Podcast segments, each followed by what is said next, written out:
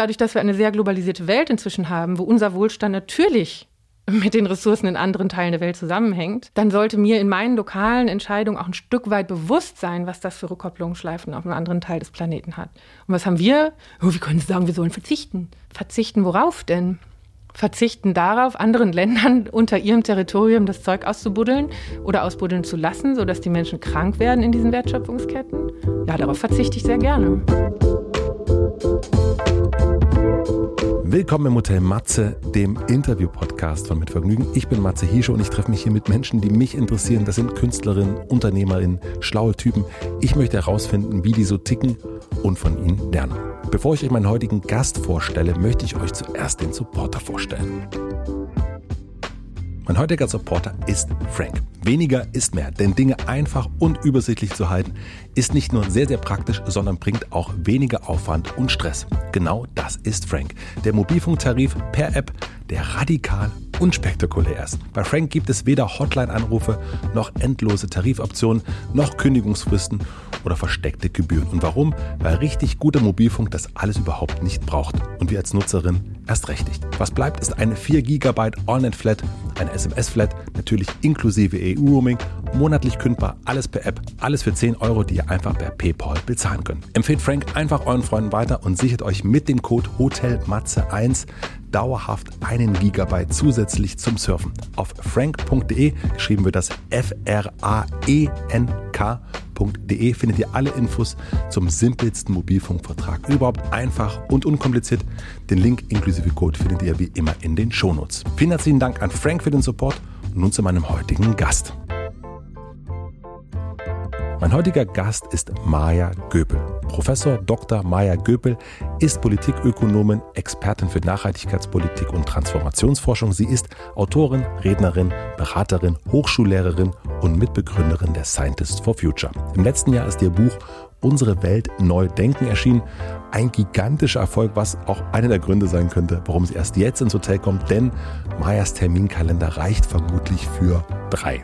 Unser Gespräch ist viel spiritueller geworden, als ich es von einer Politikökonomin erwartet hätte. Es ist auch weniger wissenschaftlich, als ich sie in anderen Interviews erlebt habe. Das heißt, wenn ihr auch schon Interviews mit ihr gehört oder gelesen habt, ich glaube, das hier ist ein bisschen anders. Es geht um die persönlichen Beweggründe ihrer Arbeit. Wir sprechen über Bildung, Buddhismus, Glück und Mayas Beschäftigung mit dem Tod. Es geht um den inneren Kompass und was der mit der Weltrettung zu tun hat. Aber keine Sorge, Maya kann auch sehr konkret werden. So hat sie mir als Unternehmer im Grunde eine sehr konkrete Anweisung gegeben. Wenn euch die letzten Gespräche mit Ferdinand von Schirach oder Markus Gabriel gefallen haben, dann werdet ihr auch aus dieser Folge sehr viel mitnehmen können. Vor allen Dingen nicht nur aus Mayas Antworten, sondern auch aus ihren Fragen. Denn sie stellt wirklich fantastische Fragen. Achtet da mal drauf. Ich wünsche euch viel Vergnügen im Hotel Matze mit Professor Dr. Maya Göbel. Wie geht's dir heute? Mm, ich, also ich habe so ein bisschen das Gefühl, der Horizont geht auf. also die letzten sechs Monate waren schon echt hardcore. Ja. Und wohin geht er auf?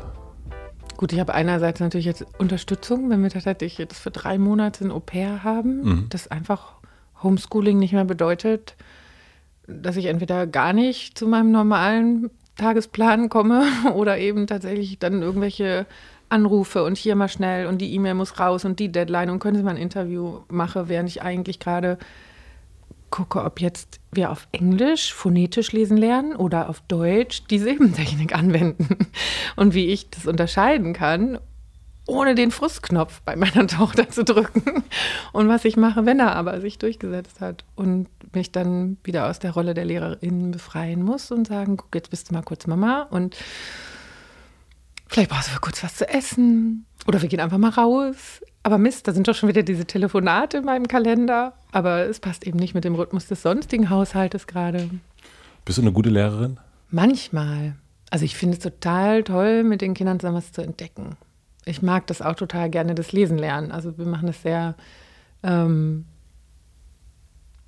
ja eher so suchend, äh, auch mit dem, es gibt ja ganz viele so Übungen, wo du dann die Silben zusammenpacken musst, ist das die richtige Silbe oder die andere und dann sprechen wir das aus, wie sich das komisch anhört mit den falschen Silben und lachen uns darüber total kaputt und so solche Dinge, also wenn ich wirklich den Kopf habe und mich auf die Sache auch fokussieren kann und meine Tochter in dem Moment auch Lust hat, dann sind das total schöne Momente.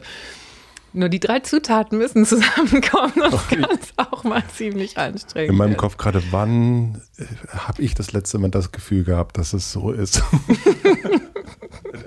Der Idealzustand. Wenn du an einen guten Lehrer oder eine gute Lehrerin denkst, wer fällt dir da zuerst ein? Für dich selbst? Für mich selbst? Mhm. Also ich fand all die unglaublich inspirierend, wo ich gemerkt habe, dass die nicht nur ihre Themen lieben, also tatsächlich einfach das faszinierend finden, womit sie sich da beschäftigen, sondern auch tatsächlich diesen Lehr- und Lernprozess selbst. Also die, ich, war, ich kann mich so ein bisschen schlechter, glaube ich, zurückerinnern, wie damals wirklich meine Lehrer alle waren oder Lehrerinnen. Nur heute habe ich dieses Paradebeispiel vom Lehrer meiner älteren Tochter der es auch wirklich in dieser Phase immer schafft, humorvoll zu bleiben und immer wieder das kleine Abenteuer in, in, dieser verrückten, herausfordernden Welt, die wir gerade haben, sucht mit denen. Und jetzt, wo die Schnelltests angefangen haben, äh, gesagt haben, wir machen am nächsten Montag erstmal und Dienstag, weil die wechseln ja immer, eine mhm. halbe Gruppe kommt Montag, eine Dienstag ich bringe mal Frühstück mit und wir machen das. Yeah, sind wir alle tapfer Frühstück, wenn wir uns zum ersten Mal diese Dinger in die Nase gestopft haben alle. Und wow. so, das finde ich einfach total verständig dafür, was äh, in den SchülerInnen jetzt gerade passiert. Und dass sie vielleicht auch einen Raum brauchen, darüber mal zu sprechen, außerhalb ihrer Familie. Man weiß ja nicht, wie viele das vielleicht normal zu Hause schon gemacht haben oder zum ersten Mal dann getan haben, wie die Eltern damit umgehen, was da vielleicht Angstprofile auch sind. Und ich finde den immer wieder so beeindruckend in der Möglichkeit, auch wie der unsere Eltern-E-Mails schreibt, zu antizipieren, was auf der anderen Seite vielleicht gerade im Raum steht. Und das ist für mich, glaube ich, so ein Ideal für auch pädagogisches Know-how. Was glaubst du, warum kriegt er das hin und andere vielleicht nicht? Spannend, ne? Also er ist Brite, ich weiß nicht. nein. Hm, well. Ah, nein, ich habe ihn neulich tatsächlich dazu gefragt und er meint, er hat eben unterschiedliche Schulsysteme kennengelernt und versucht so das Beste aus den unterschiedlichen zusammenzubringen. Und ich glaube, dass das insgesamt ja nicht schlecht ist, zu überlegen, ähm, was sind eigentlich in unterschiedlichen, auch wissenschaftlichen Disziplinen haben wir da ja auch interdisziplinäres Denken immer mal wieder zu überlegen, wie kann ich denn die Box, die sich vielleicht eine Zeit lang auch bewährt hat, einmal aufschütteln und dann schauen, was sind denn auch gute Bausteine vielleicht aus einer, die ich bisher noch nicht angeschaut habe. Und wie können wir denn das Beste von unterschiedlichen Welten zu etwas Neuem zusammenbringen? Und äh, das versuchen die an der Schule insgesamt. Also die ist zwar Montessori orientiert und das bringt für mich der Name schon rüber. Hilf mir es selbst zu können, ist der Leitspruch. Und äh, das braucht ja ein bisschen mehr Geduld mhm. und ein bisschen mehr Begeisterungsfähigkeit und diesen Lernprozess in den Vordergrund zu stellen und nicht so stark nur auf das Ergebnis zu gucken. Und dann aber zu sagen, das ist nicht nur die eine Schule, sondern wir gucken, was in den Reformpädagogiken sonst eben auch noch so angeboten wird. Und ähm, das finde ich unheimlich sympathisch. Mhm. Und äh, gleichzeitig ist das internationale Kollegium auch wirklich witzig. Also ich finde den Humor, großartig, ja. ja. Was würdest du sagen, ist der Unterschied oder gibt es überhaupt einen Unterschied zwischen Forschen und Lernen? Na, im Idealfall ja nicht. Mhm. Ne? Also Albert Einstein, keine Ahnung, ob er es wirklich selber gesagt hat, kann man ja auch eine ganz eigene Forschung zu machen, welche Zitate ihm in den Mund gelegt werden. Aber verlerne niemals die Welt mit den Augen eines Kindes zu betrachten ist ja für mich eigentlich genau so eine Brücke mhm. zwischen diesen beiden. Und wenn ich immer wieder mich auch von etwas faszinieren lasse, immer wieder auch gucke, wie kann etwas Unerwartetes überhaupt durch meine Antennen, meine Filter, meine Brille, mit der ich auf die Welt schaue, durchkommen, dann ist ein Möglichkeitsraum im Idealfall wieder ähm, eröffnet oder vielleicht sogar auch mal ein Warnsignal reingekommen, dass vielleicht nicht alles so bleiben wird, wie es ist. Und deshalb glaube ich, das Forschen und Lernen ja, sollte eigentlich immer eng verknüpft sein. Was war, wenn du so an dich als Schülerin denkst, wann, ab wann hat es dir so Spaß gemacht zu forschen oder zu lernen? Also für mich war Lernen ganz lang eigentlich ja, mit Anstrengung und eben Schule und Schule ist blöd verbunden. Also ich habe wirklich, glaube ich, erst mit Ahnung, Mitte 20 erkannt, dass Lernen was Schönes ist und nicht irgendwie abfragen, Rotstift und nicht mitkommen oder so ist. Wann fing es für dich an, dass du merkst, oh, das ist toll? Also mich, ich hatte, glaube ich, immer Glück mit vor allem auch LehrerInnen. Du kannst ja in einer und der gleichen Schule auch sehr unterschiedliche Lernerfahrungen machen. Ja. Ähm, meine Grundschullehrerin, ich, die habe ich geliebt einfach. Da war ich diese ersten vier Jahre und es war einfach unsere lokale Grundschule. Und dann bin ich tatsächlich auf eine Reformschule gegangen, wo insgesamt projektorientiertes Lernen im Vordergrund stand und sehr unterschiedliche, ja, im Grunde Leistungsniveaus auch immer in einer Gruppe gelernt haben. Wir hatten noch keine Klassen, wir hatten Gruppen. Mhm. Und immer in Kleingruppen und sehr projektorientiert. Wir haben schon in der achten Klasse dann Seminararbeiten gemacht und sind auf, also ich, ich weiß noch, bei Anne Frank habe ich geschrieben, und dann sind eine Freundin und ich zusammen tatsächlich, haben uns eine Betreuungsperson gesucht und sind zum Anne Frank Haus in die Niederlande gefahren, um zu recherchieren. Und eine andere Arbeit habe ich über den Mond geschrieben und habe mir dann beim Nachbarn das Riesenfernglas geliehen, um tolle Fotos zu machen und die dann zu bebildern. Und also es ging das Spektrum, worüber wir uns dann in einer explorativen Form und gestalterischen Form auslassen konnten. Das war A sehr breit und auch die Form, die wir abgeben durften, war sehr breit und im Idealfall mehrere eben kombiniert. Und es ging ganz stark auch in die Richtung zu schauen, was liegt dir, was sind deine Stärken und was sind vielleicht eher Schwächen. Und die zweiten nicht zu ignorieren, aber vor allem eben immer wieder auch zu zeigen, was sind die ersten. Und ähm, das war für mich, also dieses Differenzierte, die einzelne Person sehen und zu schauen, was ist denn in der eigentlich angelegt und wie kriege ich auch diese, diese also Lust freigesetzt. Das war mit Sicherheit nicht unbedingt repräsentativ für alle anderen Schulen auch, aber das hat es natürlich sehr einfach gemacht, diese Lust zu erfahren. Es hat aber auch nicht für alle funktioniert. Also ich glaube, es gibt tatsächlich auch Individuen, die vielleicht leichter mit einem sehr strukturierten Lehrplan, mit äh, sehr klaren Ansagen umgehen können. Das möchte ich überhaupt nicht in Abrede stellen. Also, wenn ich das richtig verstanden habe, sagst du, dass man lernen lernt ähm, und dass man da Spaß daran hat, hat vor allen Dingen mit dem Lehrer zu tun, wie er das also mit der Person, wie er auf dich schaut und wie er dich oder sie dich fördert. Ist das und deine Stärken erkennt. Und mit Lernumfeldern. Also ich habe tatsächlich auch vor kurzem jetzt, ähm, bin ein bisschen besorgt, wenn wir jetzt alle sagen, super toll, jetzt digitalisieren wir die Schule durch und dann haben wir endlich ein modernes Bildungssystem. Da wird mir heiß und kalt und bange.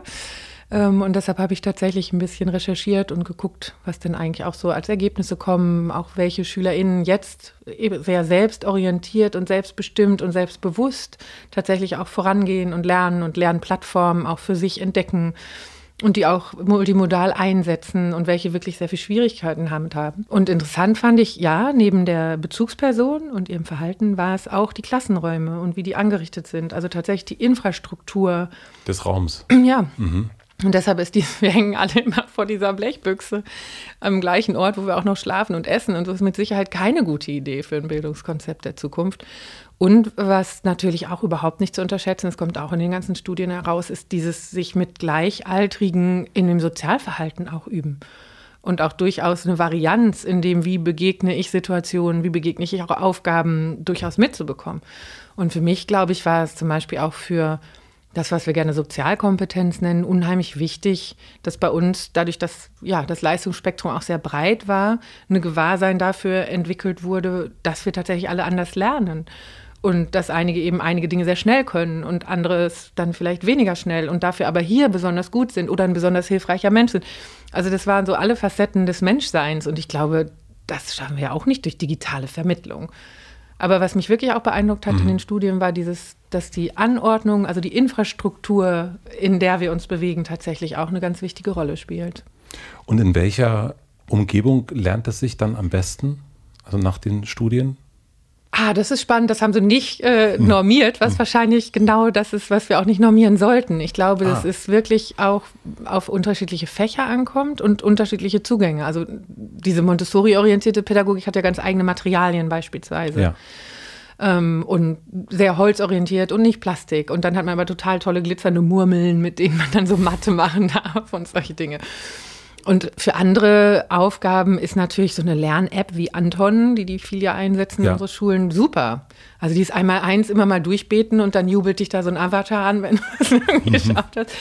Das merkst du schon, dass da einfach das Bonbon-Prinzip halt gut funktioniert. Und ehrlich gesagt bin ich heilfroh, dass da äh, eine App das macht in der Interaktion, anstatt dass ich dann diejenige bin, die sagt es nicht ganz richtig ausgesprochen. Dann wäre, glaube ich, die Stimmung im Eimer bei uns. Genau, weil du als Mutter oder ich als Vater genau. natürlich dann, eigentlich bin ich ja dann der, der oder die Doofe oder die ist ja. irgendwie zu streng oder ja. wie auch immer und den richtigen. Ja. Nee, deshalb, ich glaube, es gibt ja so Sachen, die musst du einfach mit Redundanz so ein Einmal-Eins oder auch Grammatik und solche Geschichten. Da sind ja Spiele oder spielerisch orientierte, aber eigentlich durch Wiederholungen etwas einbimsen sozusagen. Mhm. In einigen Bereichen brauchen wir das einfach. Mhm. Ne? Das muss eingebaut werden in, in unser Gehirn. Aber in anderen Bereichen, gerade dieses Explorative, dieses Transferwissen, dieses wie nähere ich mich einem neuen Sachverhalt? Natürlich kann man das auch, explorative Lernplattform machen, aber dieses experientielle Lernen. Was heißt das? Durch Erfahrung lernen, Entschuldigung, hm. ich bin gerade aus dem Englischen abgestiegen und dachte auch, das ist jetzt noch nicht ganz klassisch deutsch, was ich da sage. Das Erfahrungslernen bleibt auch anders bei uns hängen. Das heißt, dieser Moment, dass du zum Anne-Frank-Haus gefahren bist. Zum Beispiel. Dass dann dadurch weißt du wahrscheinlich noch viel mehr über ihr Leben als über jemand anderen. Ja, und, und sich selbst wahrnehmen in einer Situation. Es gibt ja auch äh, durchaus Erkenntnisse dazu, dass wir wenn wir gleichzeitig Bewegung haben, auch Dinge zum Teil besser erinnern können. Und das finde ich immer wieder so hochinteressant. Wenn wir Bewegung haben, das heißt, wenn wir laufen, oder, ja. oder wie meinst du das? Ja, zum Teil äh, wirklich auch laufend Vokabeltraining oder solche Sachen ah, ja. Also, dass wir einfach unterschiedliche Formen haben und auch da ist wieder jede Person so ein bisschen anders geartet. Aber diese Zusammenhänge zwischen Körper und Geist, dass die ja einfach sehr viel mehr erforscht sind inzwischen und die auch aufzunehmen. Und ich finde dann zum Beispiel auch jetzt Ansätze wie, ich kann wieder den einen Lehrer nennen, wenn ein Junge die ganze Zeit boing, boing, boing, boing, boing, das sind ja typischerweise die Jungs, die nicht so richtig still sitzen können. Das ist Merkst du auch, während ich jetzt hier schon dir nämlich gegenüber sitze und so hoch und runter schon. Ja, ja, stimmt. Ähm, dann gibt es natürlich zwei Varianten darauf zu reagieren und ich habe sie beide in den äh, Schulsystemen erlebt, in denen meine Tochter war und die eine ist wirklich stark ermahnen, tadeln vor der ganzen Klasse und im Zweifel in der Ecke stehen. Und die andere ist halt zu sagen, du nervst mich jetzt total, renn mal bitte fünf Minuten im Block und dann kommst du zurück. Ventilier dich mal, weil du hast ja gerade irgendwie einen Überschuss an Energie in dir, der dir auch im Kopf tatsächlich im Weg steht. Und das kenne ich von mir zum Teil ja auch. Wenn ich merke, wow, ich kann jetzt keinen einzigen Satz mehr lesen, ohne dass alles irgendwie quer ist oder ich bin so vollgeräumt und irgendwie sind alle neun Neuronen miteinander verknotet, aber funktionieren bestimmt nicht mehr synchron dann einmal aufs Fahrrad, einmal um den Block rennen, einmal tanzen, einmal äh, ja, irgendwie wieder eine, eine, andere Leichtigkeit, Lockerheit in den Körper zu bringen, hat unheimliche Rückkopplung tatsächlich ja auf das, was mein Kopf in der Lage ist zu tun. Warst du jetzt im letzten Jahr in diesem irren Bestseller-Autorinnen, äh, Lehrerin, Mutter, Corona-Jahr, war es dir möglich zu lernen, neue Dinge zu erforschen? Hattest Krasses Multitasking bis zum Anschlag. Das hast du gelernt, ja. Wir ja. alle, okay, ja. Aber so ein ganz neues Feld konntest du, also konntest du nicht erschließen. Na doch, ich finde schon auch überhaupt mit dieser Aufmerksamkeit umgehen lernen, ist ja völlig verrückt. Also ähm, mit deiner Aufmerksamkeit der öffentlichen genau. Maya Göpel. Genau. Mhm. Also ich finde, jede Person und hätte mir da ein bisschen weniger Trial and Error und ein bisschen mehr Begleitung eigentlich gewünscht, die diesen Schritt geht, hat es eigentlich verdient, weil das ist ja eine sehr andere ähm, Form, sich zu exponieren. Ja. Und ähm, mit eben all den möglichen ganz toll positiven, aber natürlich auch negativen Konsequenzen. Und am Anfang hat mich das auch wahnsinnig getroffen. Gerade die Social Media sind ja mega brutal. Oder wenn man sich dann so die Kommentare anguckt nach so einer Fernsehsendung oder was einige Leute einem dann auch so schreiben. Und so. Das kann sehr positiv sein, aber das ist zum Teil auch so persönlich und attackierend. Das, wie gehe ich damit um? Äh, vor allem, was mich unheimlich herausgefordert hat, ist, dass ich dachte, wow, die Menschen kennen mich doch gar nicht. Ich habe nur was gesagt, was ihnen vielleicht nicht passt toll ist auch, dass die Männer sich gerne darüber beschweren oder einige, dass ich gestikuliere und dass man das gefälligst mal so sein lassen so, so im Fernsehen darf man nicht so zappeln und so. Und natürlich kann ich dann die ganze Zeit denken, okay, du musst das das nächste Mal noch anders machen, du musst darauf aufpassen, du musst und dann hast du irgendwann ganz viel Must im Kopf.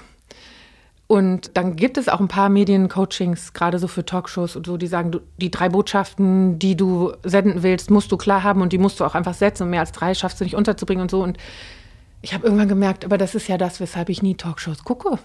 Weil mich das überhaupt nicht interessiert, weil die Leute überhaupt nicht in Dialog gehen, sondern alle nur versuchen, irgendwie das abzuseilen, was sie halt im Auftrag in vielen Fällen ja noch haben, abzuseilen. Und ob das da jetzt passt, ähm, irgendwie mal zu, re zu reflektieren, was der andere gesagt hat, zu versuchen, das wirklich zu verstehen, ist ja in den wenigsten Fällen in diesen Formaten gegeben. Und das hat mich sehr umgetrieben, weil ich ja sehr an das Potenzial menschlicher Verständigung glaube.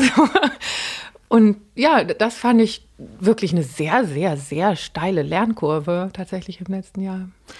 Du bist ja, also ich habe dich zum ersten Mal wahrgenommen durch Scientists for Future mhm. und eigentlich auch dem, so wie ich es immer verstanden habe, als eine Wissenschaftlerin, die sagt, ich möchte nach draußen gehen, ich möchte zeigen, was wir hier machen, ich möchte in Dialog gehen. Und ich möchte eigentlich für die Dinge, die wir darum forschen, manche würden es vielleicht Labor nennen, dass das eine Öffentlichkeit bekommt. Und dann ist letztes Jahr dein Buch rausgekommen und dann ging es ja nochmal richtig, also dann ist das plötzlich ein Bestseller gewesen. Das hätte man vielleicht auch denken können, dass es ein Bestseller wird, aber womit hast du gerechnet, was passieren wird mit deiner Öffentlichkeit? Was hast du gedacht, als das Buch rausgekommen ist? Mm, ich bin gar nicht so gut damit, mir viel Gedanken darüber zu machen, was mit mir in einem halben Jahr ist. Ah, okay. Ich bin, also ganz viel werde ich gefühlt so ein bisschen gerufen zu etwas, entweder von meinem eigenen Interesse. Das war ganz viel auch bei beruflichen Stationen, dass ich gedacht habe, das interessiert mich rasend, da möchte ich hin oder das fasziniert mich, da bewerbe ich mich jetzt in also einfach aus meiner Motivation heraus, ob die jetzt suchen oder nicht. Und häufig waren das so Start-up-Kontexte oder ich habe einfach ein Stipendium für irgendwas mir besorgt und bin nochmal an eine andere Uni gegangen. Also ich bin immer sehr viel gefolgt. Und ähm, das war so ein bisschen bei den Aber gefolgt, Sein ganz kurz, gefolgt zu einem eigenen Impuls heraus, also zu sagen, ja. ich glaube, also gefolgt ja auch, ich glaube, das, was wir da machen, braucht mehr Öffentlichkeit. Das ist mhm. ein eigener Ruf sozusagen und dem, dem gehst du dann so nach. Mhm. Na, die, das ist wirklich, das klingt so ein bisschen irgendwie klischeeartig oder so, ne? Aber ich habe wirklich angefangen, so mit 14, ich glaube, es war ungefähr 14, dass diese Frage tatsächlich, warum, wenn die Leute, mit denen ich rede, sich eigentlich alle das Gleiche wünschen, Frieden, keiner soll in Armut leben müssen, tolle Natur, die wollen wir auf jeden Fall nicht kaputt machen, Tiere wollen wir auch nicht quälen. Warum machen wir das nicht? Also ich fand das einfach, das war für mich wirklich das große Konundrum. Und mit dieser Frage bin ich halt losmarschiert und habe auch ganz am Anfang gesagt, ich gehe in die Medien und Kommunikation. Das hast du ja studiert, ne? Genau. Und wenn wir das nur besser aufbereiten, dann wird das schon.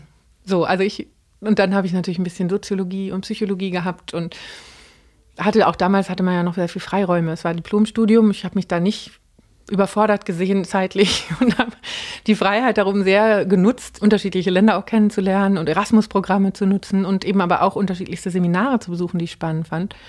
Und bin dann ja immer eigentlich dieser Suche nach Antworten gefolgt und bin dann bei der Politikwissenschaft gelandet und dann eben bei Wirtschaftswissenschaften irgendwann bis hin zu on the job dann schon beim World Future Council habe ich mit den ganzen Juristen zusammengearbeitet. Wie kann man Rechte zukünftiger Generationen denn überhaupt packen und wow, dann saß ich irgendwann in Den Haag mit lauter Richtern aus den Tribunalen am Tisch, einfach weil wir im World Future Council so tolle Persönlichkeiten wie ein Judge Veramantri hatten, der mal Stellvertreter, äh, stellender Präsident des Internationalen Gerichtshofs war und die natürlich alle kannte.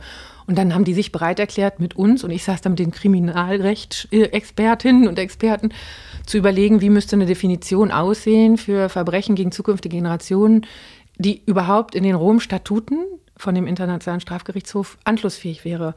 Und welche Übersetzungsherausforderung, die ja auch heute wieder diskutiert wird tatsächlich, kann es ein individuelles Recht geben, was verletzt wird durch eine Umweltzerstörung in diesem Ausmaß. Durch zum Beispiel Ferdinand von Schirach jetzt gerade mit jeder Exakt, Mensch. Die sind ja genau an dieser Frage auch wieder dran. Braucht es nicht ein individuelles Recht, damit ich als Individuum überhaupt eine Klagemöglichkeit habe?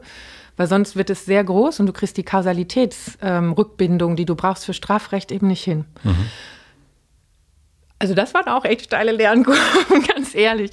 Und dann bin ich aber eben irgendwann in einem Global Leadership Lab in, in Bhutan gewesen, weil mich dann diese ganze, ich wollte die positive Story verstehen, mit dem, was brauchen Menschen denn eigentlich, damit sie sich wohl und glücklich fühlen, ohne den Planeten zu schrotten und ganz viel Zeug anzusammeln und war dann eben mit Otto Schama und den Leuten, die wirklich diese innere Arbeit machen, unterwegs. Und so bin ich einfach den unterschiedlichsten Puzzlestücken, wo ich dachte, das sind alles Zutaten, mit denen wir die Welt organisieren. Ich möchte die besser verstehen, um zu verstehen, warum gesellschaftliche Veränderung so schwierig ist und warum ja, die, die inneren Wünsche von uns nicht unbedingt sich dann in den kollektiven Vereinbarungen auch manifestieren, um es mal ganz nüchtern auszudrücken. Und das fand ich ja, das war e, eigentlich immer eher die Suche nach dem, wo kann ich jetzt gerade diese nächste drängende Frage oder das nächste Erkennen von Zutaten beantworten. Und gleichzeitig hatte ich immer den Anspruch, auch zurückzugeben. Also ich habe nie nur gelernt, sondern habe immer auch gleichzeitig versucht, das Gelernte anzuwenden. Und auch das Thema Erfahrungswissen hat mich unheimlich viel von Theorien, die sonst gelehrt werden, auch reflektieren lassen. Hast du ein Beispiel dafür? Ja, also ich habe äh, meine Doktorarbeit zum Beispiel über die Welthandelsorganisation geschrieben. Mhm. Und da gibt es, wie in allen Bereichen, unterschiedliche Paradigmen, die in den internationalen Beziehungen versuchen zu erklären, warum und wie, aus welcher Motivation heraus internationale Institutionen entstehen. Und die lassen sich so prototypisch in drei eigentlich einteilen. Das eine sind die, dass es eigentlich nur Macht durchsetzen. Also ein Hegemon, wie wir die mhm. USA ja auch gern genannt mhm. haben, kreiert sich eben internationale Institutionen, die dann ihm helfen, seine Form, die Welt organisieren zu wollen, durchzusetzen. Das andere Extrem ist sehr, ja, im Grunde genommen, das nennt sich der Realismus, by the way. Mhm. Das ist so. auch total interessant, immer zu gucken, wer sich den Term Realismus eigentlich so unter den Nagel reißt. Ähm, und die Idealisten, ne, die mhm. kleinen Spinner, die sagen, äh, es kann doch eigentlich auch Abkommen sein, weil alle wissen, sie profitieren davon. Also dass man wirklich versucht, durch Kooperation insgesamt weiterzukommen. Das sind jetzt die beiden Extremfälle. Das dritte ist dann das, was ich am interessantesten finde, das ist die politische Ökonomie, mhm. weil die beides ein Stück weit berücksichtigt. Die ähm, vor allem Institutionen und die Motivation für Institutionen und die Ideen, die hinter einer Legitimation von Institutionen auch stehen, mit reinbringt. Also schon durchaus auch eine positive mhm. Orientierung und ein Abschwächen von Konflikten und sowas alles in, in diesem Handelsregime sieht, aber auch nicht blind ist für Macht und Interessen und das eben tatsächlich auch mitdiskutiert, wie eine Institutionengestaltung vielleicht aussehen sollte, ähm, damit es eben wahrscheinlicher ist, dass alle davon profitieren und weniger wahrscheinlich ist, dass es eine sehr ähm, ja, dominanzorientierte Beziehungsebene eigentlich ist, die da einkodiert wird. Und dann habe ich versucht eben zu gucken, puh, mit diesen Erklärungen, was machst du damit, wie verstehst du eigentlich diese Verhandlungen? Also ich war da beim BUND als ähm, Ehrenamtliche in dem Arbeitskreis mhm. zu internationalen Beziehungen und dann konnte ich mich ja registrieren für diese Ministerkonferenzen. War dann eben in Hongkong und in Cancun einfach mit dabei und habe mir diese Verhandlungen halt mal angeguckt. Mhm. Weil ich habe ja, dann habe ich eine Meta-Analyse gemacht in den großen Forschungsjournals, die uns dann ja auch sagen, was ist Cutting-Edge Research, was ist so das Beste, was die Wissenschaft zu bieten hat, um zu erklären, warum solche Institutionen entstehen. Kannst du sortieren ungefähr, wie viele Artikel in dem einen, äh, in dem einen Paradigma, in dem nächsten und in dem dritten erscheinen. Und da habe ich schon gesehen, das dritte, das politökonomisch kritische, ist sehr unterrepräsentiert in den großen Journals. Mhm. Da ist der Realismus so ein bisschen das Dominante. Was sind die Journals? Was ist das? Also die Journals sind äh, jeweils die Fachzeitschriften ähm, für eine bestimmte Disziplin. Und die sind so, warum sind die so wichtig? Na, im Akademischen ist das deine Zugangsgarantie für zum Beispiel ein Exzellenzcluster oder eine akademische Laufbahn, dass du in denen, die werden dann auch noch gerankt. Ist ja nicht so, dass jedes Journal gleichwertig ist, mhm. sondern du musst in die A-Ranked Journals reinkommen mit deinen Artikeln. Und dann so und so viele im Idealfall, damit du dich für spannende Professuren überhaupt qualifizieren kannst. Ah, okay. Das ist äh, vergleichbar dann mit Journalismus, dass du anfängst, also bestenfalls hast du deinen Artikel im Spiegel und in der Zeit und so weiter, dann bist du höher angesehen. Genau. Jetzt kommt die Werbung. Mein heutiger Werbepartner ist kam. Vielleicht geht es euch gerade ähnlich wie mir. Jetzt, wo das sommerliche Wetter so richtig durchstartet, bin ich viel, viel mehr unterwegs. Und ich genieße es natürlich, dass ich so viel mehr Menschen treffe, viele schöne Veranstaltungen besuchen kann oder Aktivitäten. Das macht richtig, richtig Spaß. Das hört sich jetzt vielleicht ein bisschen komisch an, aber manchmal erzeugt das viele schöne auch Freizeitstress bei mir. Und deswegen achte ich besonders an vollen Tagen darauf, dass ich mir am Morgen oder auch nochmal am Abend bewusst Zeit für mich nehme. Denn ich vergesse ganz oft gerade an solchen Tagen in mich reinzuhören und wirklich zu fühlen, wie es mir gerade geht. Beim Innehalten helfen mir dann besonders die angeleiteten Meditationen von Kahn. In der App findet ihr aber auch entspannte Schlafgeschichten, einen habe ich auch eingelesen, oder beruhigende Musik. Probiert es am besten mal aus über den Link calm.com slash hotematze, C-A-L-M kahn.com slash Matze bekommt ihr einen exklusiven Rabatt von 40% auf das Kahn Premium Abo mit Zugriff auf alle Inhalte. Ich kann es mir auf jeden Fall nicht mehr aus meinem Alltag wegdenken und würde behaupten, Kahn ist die wichtigste App auf meinem Telefon. Den Link kahn.com slash Matze findet ihr wie immer in meinem Linktree in den Shownotes. Vielen Dank an Kahn für die Unterstützung dieser Folge. Und nun zurück zur Folge.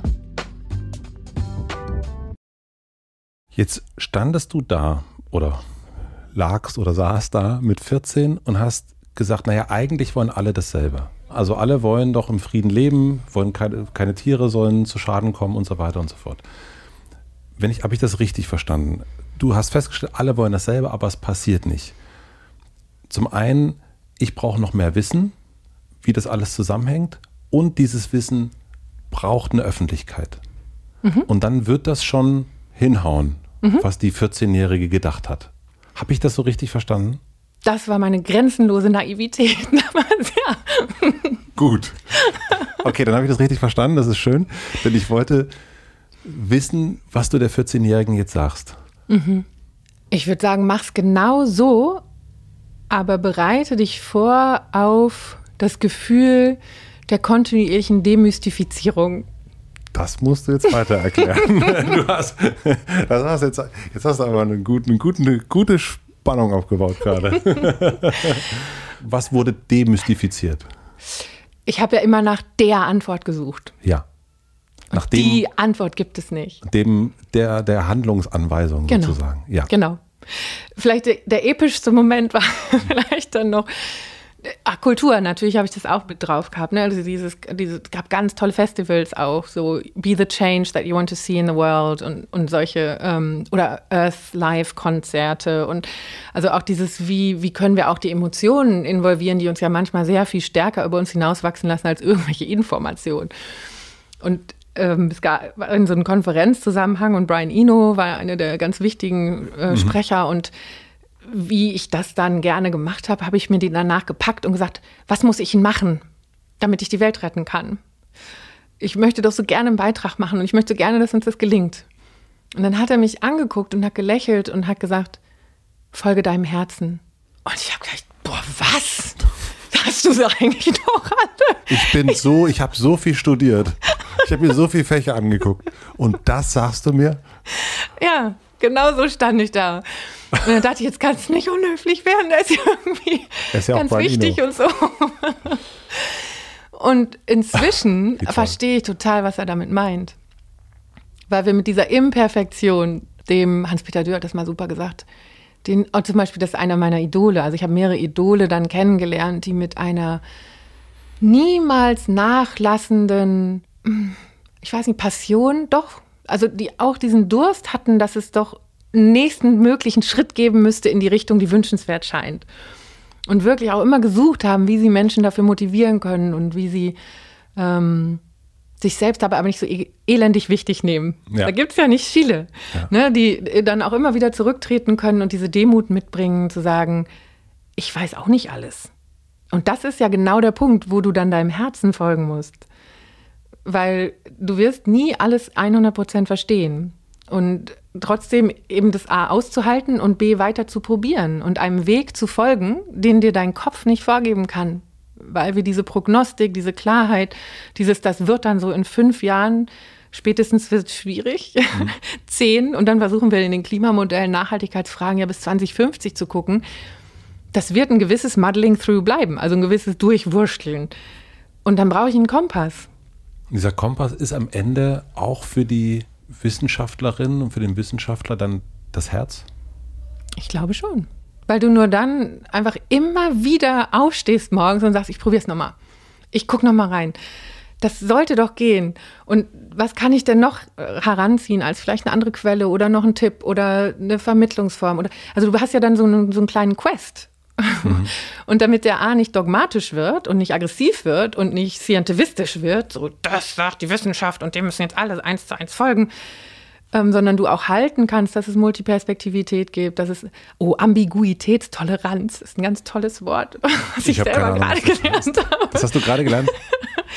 ein, ein Umgehen damit, dass du in dir selbst ja auch manchmal nicht ganz klar bist und dich dafür nicht zu verurteilen.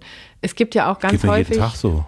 Ja, genau. Aber wie hältst du das leicht, ohne zu sagen, ist doch shit egal, und gleichzeitig nicht zu sagen, oh, das war jetzt alles falsch. Also das ist ja die Suche nach dem Kompass, ne? Ja. den du aber gleichzeitig mit einer gewissen Leichtigkeit und trotzdem mit einer Verantwortung in dir trägst. Und ich glaube, ohne das Herz schaffst du das nicht, zumindest nicht, das menschenfreundlich zu verfolgen und auch die Geduld zu haben, immer mal wieder zu erklären zu wollen.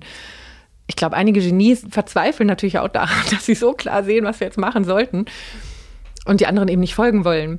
Wie schaffst du das dann trotzdem, wenn man sich so große deutsche Vordenker wie Abfeiern so angucken, die haben ja meistens im Privatleben entweder ein misanthropisches Weltbild gehabt, einige Komponisten auch, aber viele von unseren führenden Philosophen. Ähm, wie schaffst du es trotzdem, den Menschen zu lieben in dieser Fehlbarkeit? Und, und deshalb glaube ich, dass dieses dem Herz folgen, um immer wieder die Energie zu finden, um immer wieder die, das Sein dürfen selbst, aber auch andere sein lassen, hinzubekommen, ohne deine eigene Integrität und deine eigene Passion und dein eigenes Suchen nach Antworten dabei aufzugeben. Und macht das Sinn? Das macht Sinn. Also ja, macht erstmal Sinn. Ich frage mich dennoch, also ich meine, du hast diesen Weg der 14-Jährigen, der ist ja jetzt schon eine ganze Weile und du hast diese eine Antwort hast du nicht gefunden. Ja, Mist, ne? Aber es gibt ja kleine Antworten. Hast du vielleicht zwei, drei kleine Antworten? Mhm.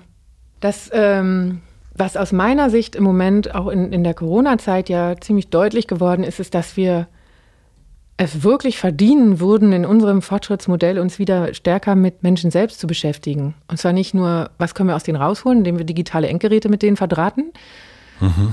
sondern wie gehen wir mit genau diesen Ambiguitäten zum Beispiel in uns um? Wie gehen wir mit Angst um? Wie gehen wir mit Situationen um uns, die, die uns sehr herausfordern? Also man sieht es ja jetzt, wie stark unterschiedlich auch reagiert wird auf was, glaube ich, viele ein Stück weit empfinden, ist ja auch ein gewisses Ohnmachtsgefühl und ein ja. gewisses, oh, wann hat das überhaupt ein Ende und auf wem kann ich denn jetzt noch trauen und dieser Zickzackkurs und wer erzählt denn jetzt was und wie sich das aufheizt, diese Diskussionskultur gerade in den sozialen Medien und ich suche Schuldige und die können dann auch keinen guten Anteil mehr haben, weil sie sich einmal vielleicht so oder so verhalten haben. Und ich versuche in Schwarz und Weiß zu sortieren, in richtig und falsch zu sortieren. Das ist ja alles Wünsche, um diese Ambiguität in mir zu reduzieren.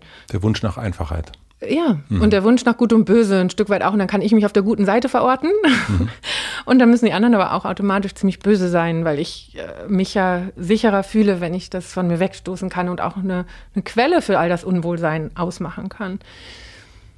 Ähm, und deswegen habe ich mich jetzt auch relativ viel und freue mich, dass da jetzt mehrere Publikationen auch kommen und wirklich tolle ähm, Diskussionen Exkursionen zwischen unterschiedlichen Hochschulen, aber auch Schulen stattfinden, zu sagen, wie können wir das in unserem Bildungssystem denn stärken? Also wie können wir stärken, den Menschen als Ganzes mehr zu sehen mhm. und nicht zu sagen, da sind wir wieder bei dem, beim Anfang, bei der Bildung, du musst jetzt das machen und du musst still sitzen und du musst äh, lernen, äh, dass wir wegkommen davon, sondern zu sehen, nee, der oder die braucht jetzt Bewegung, deswegen kriegt die Bewegung und der oder die braucht jetzt die Ruhe und deswegen kriegt die das, also mehr auf den einzelnen Menschen zu gehen.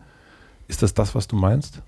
Und was damit ja einhergeht, ist eine Sensibilität dafür, wo kommt denn jetzt eigentlich das aktuelle Verhalten her? Ne? Und, oder die aktuelle Gefühls, Melange her.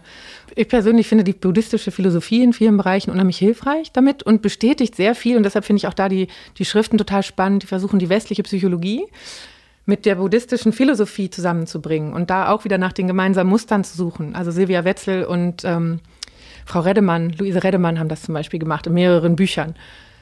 Äh, und eigentlich dieses wie traue ich mich auch äh, hinzuschauen, was die für mich unangenehmen Seiten in mir sind? Wie traue ich für mich oder wie traue ich mir zu, unterschiedliche Formen auch des Umgangs mit Gefühlen in mir ähm, zu lernen, die im Idealfall vielleicht dazu führen, dass sie nicht sich gegen andere oder gegen mich selber ähm, ausleben, sondern also die buddhistische Philosophie sagt, sie kommen und sie gehen. Du bist das nicht. Ne? Wir haben ja immer den Eindruck, das Egolose, du bist irgendwie so ein sphärisches Wesen. Ja. Darum geht es ja weniger, sondern es geht eher darum, dass du in der ganzen Zeit im Fluss und in deiner Entwicklung bist und dich nicht zu doll mit etwas, was einen momentanen Zustand ausmacht, identifizieren solltest als dein Sein oder deine permanente Identität. Und auch bei vielen Gefühlszuständen oder Gedanken, die du hast, sagen, die kommen und die gehen. Und die haben immer auch etwas mit der Umgebung zu tun und die sind nicht nur aus mir. Und deshalb kann ich auch lernen, mit denen unterschiedlich umzugehen. Und kann die auch einladen oder weniger einladen. Ich kann ja, das kennen wir, glaube ich, alle, ich kann mich ja in etwas versteifen und richtig drin hochfahren. Ja. Oder ich kann halt sagen, hm, was ist denn ein, in der systemischen äh, Sprache würde man sagen, ein balancierender Feedback-Loop. Also nicht ein positiv verstärkender Feedback-Loop. Ich rede nochmal so richtig agitiert mit anderen darum, die mich nochmal total bestätigen. Ne, das sind unsere schönen Twitter-Lines. Mhm. Oder schaffe ich so einen balancierenden Feedback-Loop, äh, entweder die, dieses Unwohlsein in mir äh, eben auszuleben oder mit Menschen zu reden, die vielleicht mir helfen, das einzusortieren, vielleicht auch mal eine andere Perspektive einzunehmen. Aber deren Intention jetzt nicht ist, die rote Energie noch weiter hochzufahren, sondern aus der Situation zu lernen und auch zu verstehen, was hat in mir diese starke Reaktion hervorgerufen. Weil da wird es ja meistens interessant. Und das meine ich mit diesem sich selbst besser kennenlernen. Also Homöostase anstreben ist dann wieder so ein Begriff, ne, der da kommt. Selbststeuerung ist es vielleicht eher, wie es Psychologen beschreiben. Und da gibt es ganz tolle Übereinstimmungen eigentlich auch zwischen unterschiedlichsten ja, Forschung zu Bildung für nachhaltige Entwicklung beispielsweise hat das ganz viel drin. Also wie kann ich kritisch denken, ohne den anderen gleich erstmal ihre Inkompetenz um die Ohren zu hauen? Wie kann ich Multiperspektivität aushalten und zu versuchen, Brücken zu bauen? Wie kann ich mich selbst steuern, aber auch nicht überverausgaben. Also dieses ganze Selbststeuern ist da überall mit drin. Und das haben wir bei Future Skills Debatten, die eher aus der Digitalisierung kommen. Emotionale Intelligenz heißt das dann da vielleicht, komplexes Denken. Ähm, das heißt, es gibt eigentlich ziemlich hohe Übereinstimmung dessen, was wir als Fähigkeiten und nicht als Wissensbestände bei Menschen fördern sollten. Aber wir haben ein Schulsystem, was sehr stark Wissensbestände in den Vordergrund stellt und dann mit sehr normierten Tests, mit sehr hohem Leistungsdruck, mit sehr quantifiziertem Messen von Erfolg eigentlich immer nur das Ergebnis, habe ich das Wissen möglichst fehlerfrei in möglichst kurzer Form, möglichst perfekt abgeliefert, abbilden und nicht den Weg.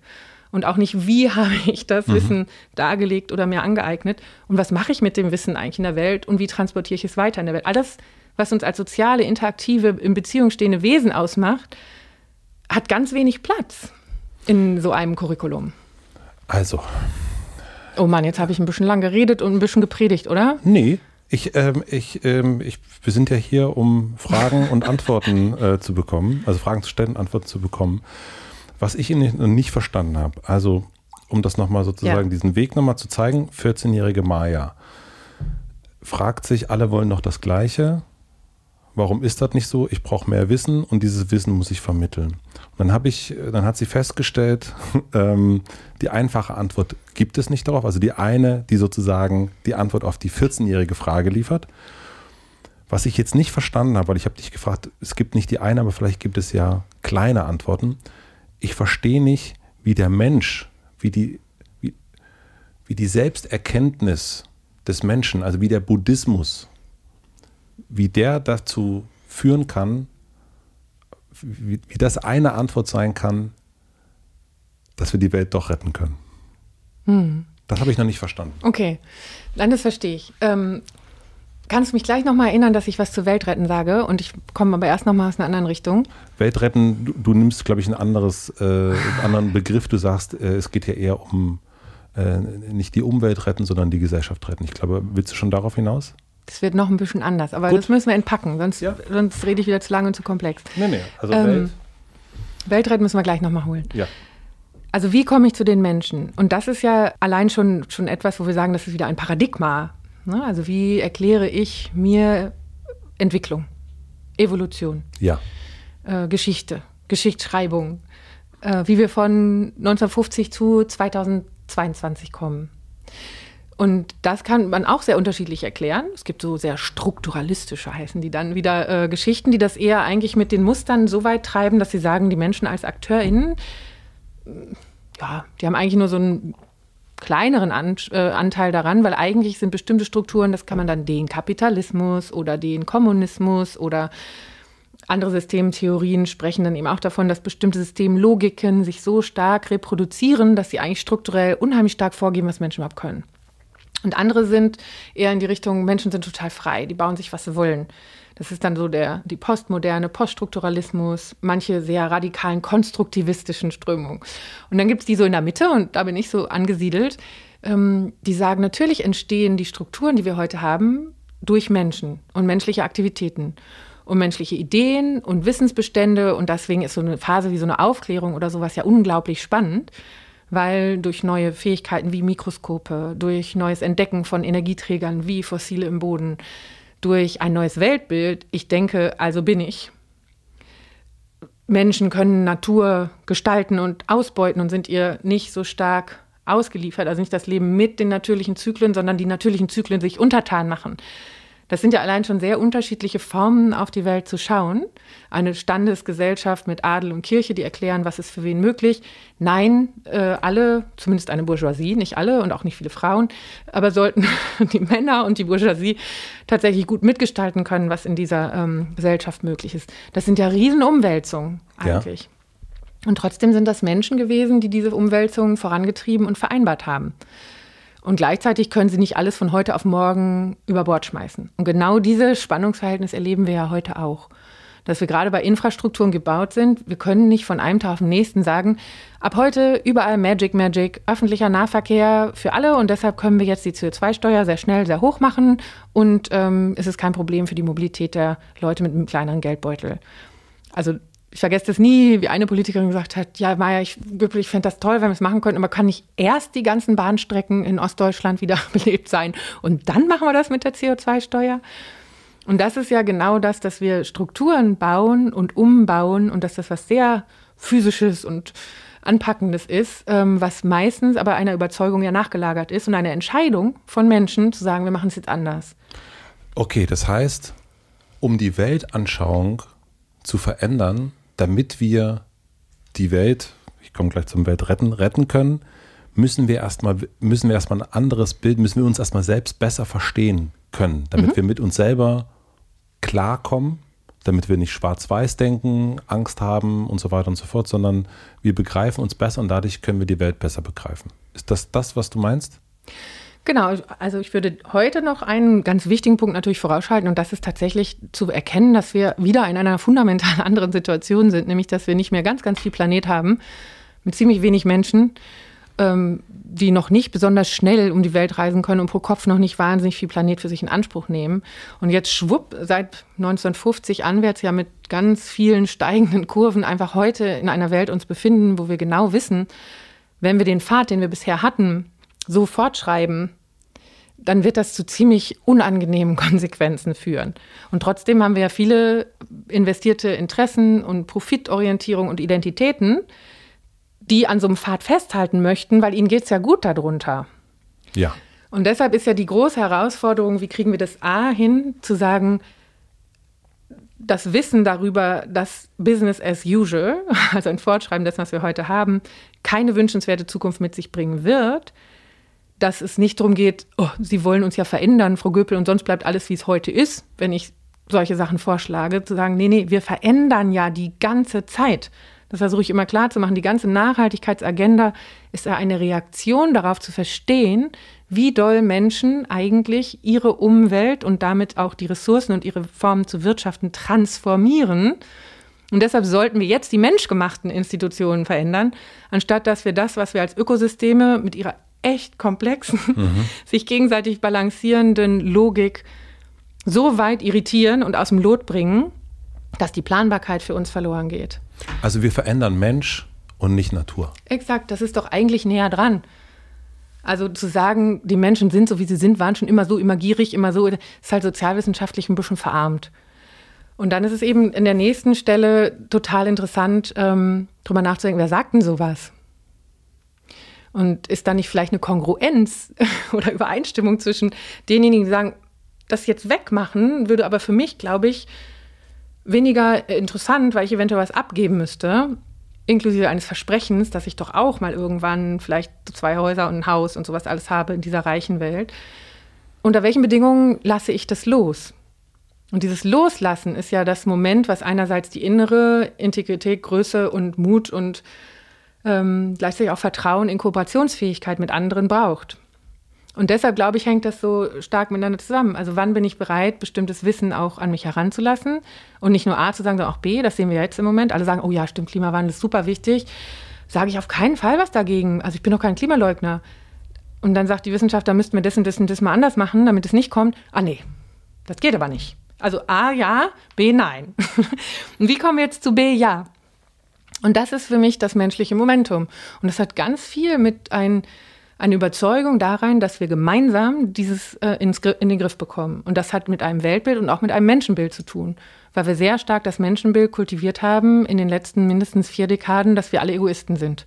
Das ist diese sogenannte neoliberale Kultur ja auch wenn ich denke, dass alle Menschen Egoisten sind und interessanterweise bestätigt die Psychologie ja auch, dass wir für uns selber immer viel netter einschätzen als alle anderen. Ne? Also, also wir, wir würden das ja nie machen, aber bei den anderen bin ich mir da nicht so sicher. Ja. so. mhm. Und wenn wir diese ganzen Erkenntnisse haben, dann kann ich das einerseits natürlich erklären, ah ja, so sind die Menschen halt und natürlich haben wir einen Überlebensinstinkt und natürlich sind wir im Zweifel vielleicht uns selbst näher als anderen. Aber dann kann ich das in die ganze Institution einbauen, in die Anreizsysteme, in die Vergütung. Ich kann Strukturen bauen, wo die, die mit dem meisten Ego am meisten nach oben kommen.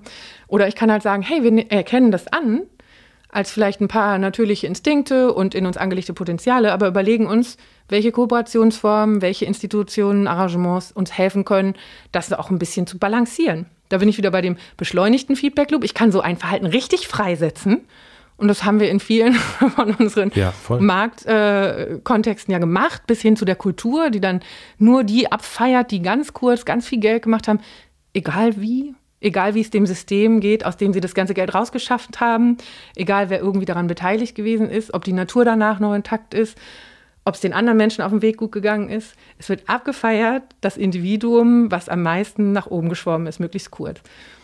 Oder ich kann sagen, nein, wir erzählen eine andere Geschichte. Wir erzählen eine Geschichte, in dem immer mitgedacht wird, wer ist denn eigentlich alles an diesem Prozess beteiligt gewesen? Wer hat denn eigentlich auch dazu beigetragen, dass das heute möglich gewesen ist? Und wie geht es, das ist ja die ganze Diskussion, auch bei dieser Kurzfristigkeit in einigen der Konzerne, ist das ein langfristig nachhaltiges Geschäftsmodell, was dort hinterlassen wird? Oder hat sich jemand sehr kurz einen Aktienkurs hochgefahren, um sich dann zu verabschieden? Und ob das Geschäftsmodell mittelfristig funktioniert, ist eigentlich egal. Oder es funktioniert eben nur für dieses eine Land, aber ist darauf aufgebaut, dass es Menschen in anderen Ländern oder die Natur in anderen Ländern ausbeutet. Und das ist für mich genau eine unterschiedliche Form, auch Erfolg zu beschreiben.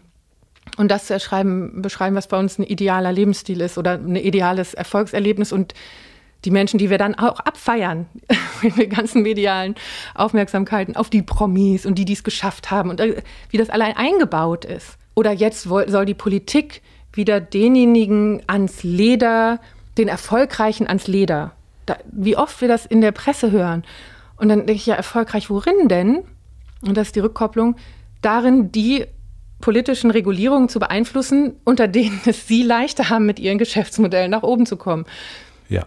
So, und deshalb hängt es immer alles miteinander zusammen.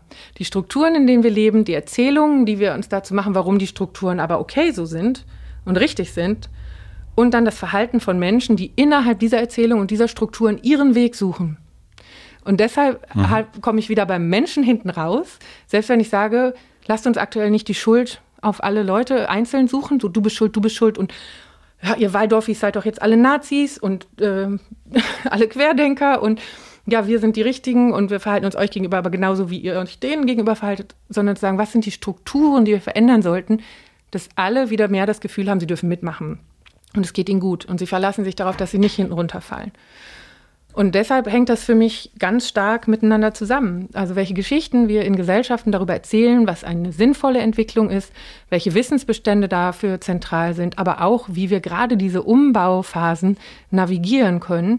Und deshalb ist da dieses ganze menschliche wie gehe ich mit diesen Unsicherheiten um und wie kann ich ähm, das auch halten mit dem Loslassen, wie kann ich eine gewisse Demut haben, wie kann ich wirklich andere in meinen Entscheidungen mit berücksichtigen, schaffe ich das, unter welchen Bedingungen schaffe ich das und da ist ganz viel in uns angelegt. Also Global Citizenship Education ist ja etwas, was sehr stark auch aus der UN mhm. kommt. Zu sagen, wie schaffen wir, dadurch, dass wir eine sehr globalisierte Welt inzwischen haben, wo unser Wohlstand natürlich mit den Ressourcen in anderen Teilen der Welt zusammenhängt, dann sollte mir in meinen lokalen Entscheidungen auch ein Stück weit bewusst sein, was das für Rückkopplungsschleifen auf einem anderen Teil des Planeten hat. Und was haben wir? Oh, wie können Sie sagen, wir sollen verzichten? Verzichten worauf denn? Verzichten darauf, anderen Ländern unter ihrem Territorium das Zeug auszubuddeln oder ausbuddeln zu lassen, sodass die Menschen krank werden in diesen Wertschöpfungsketten? Ja, darauf verzichte ich sehr gerne. Bevor wir zur Weltrettung kommen, frage ich dich jetzt was als Unternehmer. Mhm. Also, ich hab, bin Unternehmer, wir haben eine Firma, wir verdienen Geld mit dieser Firma. Mhm. Wenn ich sage, wir wollen nicht wachsen im Sinne von mehr Geld verdienen, dann ist das im System oder in der Betrachtung ja erst einmal Stillstand eigentlich. Sogar eher Minus als Plus, als irgendwas, also in der Wahrnehmung. Und jetzt sagen wir einfach, ich habe, mir bleibt, ich habe Geld über. Was mache ich damit? Denn wenn ich das Geld ausgebe aktuell, dann konsumiere ich, dann zerstöre ich die Umwelt. Also jetzt mal so ganz vereinfacht gesagt, wenn ich nicht konsumiere, dann zerstöre ich den Kapitalismus, auch vereinfacht ausgedrückt, was wiederum den Wohlstand zerstört und der Wohlstand hängt wiederum mit Bildung zusammen.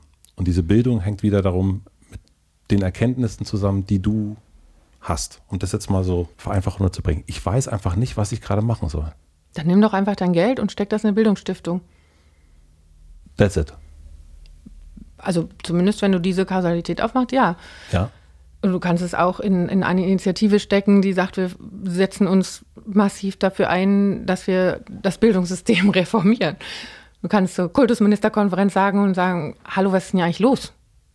Mhm. Wo ist denn eigentlich jetzt hier mal der Innovationsimpuls? Wir haben das verdient. Und ich als Unternehmer sage euch mal, was die Menschen, die bei mir arbeiten und vor allem erfolgreich arbeiten können, können sollten und was die mitbringen sollten. Das passiert ja zum Glück auch mehr und mehr, dass die Nachfrage eben auch aus der Wirtschaft kommt, zu sagen, ne, das ganze Thema New Work, aber auch mit der digitalen Komplexität und diesen ganzen internationalen Vernetzungen und der Geschwindigkeit, mit der sich Dinge verändern, überhaupt umgehen zu können, inklusive Krisenbewältigung. Also die, die Nachfrage nach etwas stärken oder eben auch als äh, politischer Akteur den Druck erhöhen. Also du kannst entweder selber etwas anschieben, was in der Praxis was verändert. Ja. Du kannst deine Nachfrage signalisieren als Wirtschaftsakteur auf eine Politik, zu sagen, wenn die Menschen, die aus unserem Bildungssystem purzeln, die zukunftsfähigen Geschäftsmodelle bedienen können sollten, dann seht mal zu, dass das hier in den Bildungsplan kommt. Oder eben nochmal ganz direkt als Bürgerin und Bürger hier Druck ausüben auf die Politik. Also es sind ja eher so unterschiedliche Rollen, ne, mhm. die du so einnehmen kannst. Ah, das heißt, du würdest den Wirtschaftsakteuren, also da bin ich jetzt ja einer davon, oder aber auch ganz, den ganz vielen anderen, würdest du sagen, okay, den, das, was ihr überhaupt am Ende, zahlt euch das nicht aus, damit ihr euch noch mehr Häuser, Autos oder irgendwas kaufen könnt, sondern investiert das in Bildungsstiftung. Das würde eigentlich in dem Moment am meisten bringen. Naja, ich glaube, wir haben auch noch andere Bereiche, wo es sicherlich total sinnvoll ist, Geld so anzulegen, dass es etwas wachsen lässt, was nicht unbedingt der finanzielle Return on Invest ist. Und das kann auch in der Pflege sein, das kann im äh, Bereich der Altenpflege oder eben äh, Gesundheitsversorgung sein, das kann im Bereich der Landwirtschaft sein, zu sagen, ich kofinanziere, dass du dich hier bemühst, innerhalb von sechs, sieben, acht Jahren den Humus wieder aufzubauen, die Bodenqualität aufzubauen, dass hier Wasser gespeichert werden kann, dass wir in Brandenburg die Böden äh, nicht mehr ganz so klimawandelanfällig haben. Also es gibt ja ganz, ganz, ganz viele Projekte, die versuchen, ein Wiederherstellen eigentlich der sozialen Kohäsion, ein Fördern ein, der ein, menschlichen, sozial? des sozialen Zusammenhaltes, okay. mhm. inklusive auch ja, tatsächlich eine andere Form von Weiterbildung. Äh, also es gibt ganz, ganz viele Dinge, die unheimlich gut wären zu tun in dieser mhm. Gesellschaft, die keine Finanzierung finden. Und dann haben wir natürlich einmal diese philanthropischen Möglichkeiten.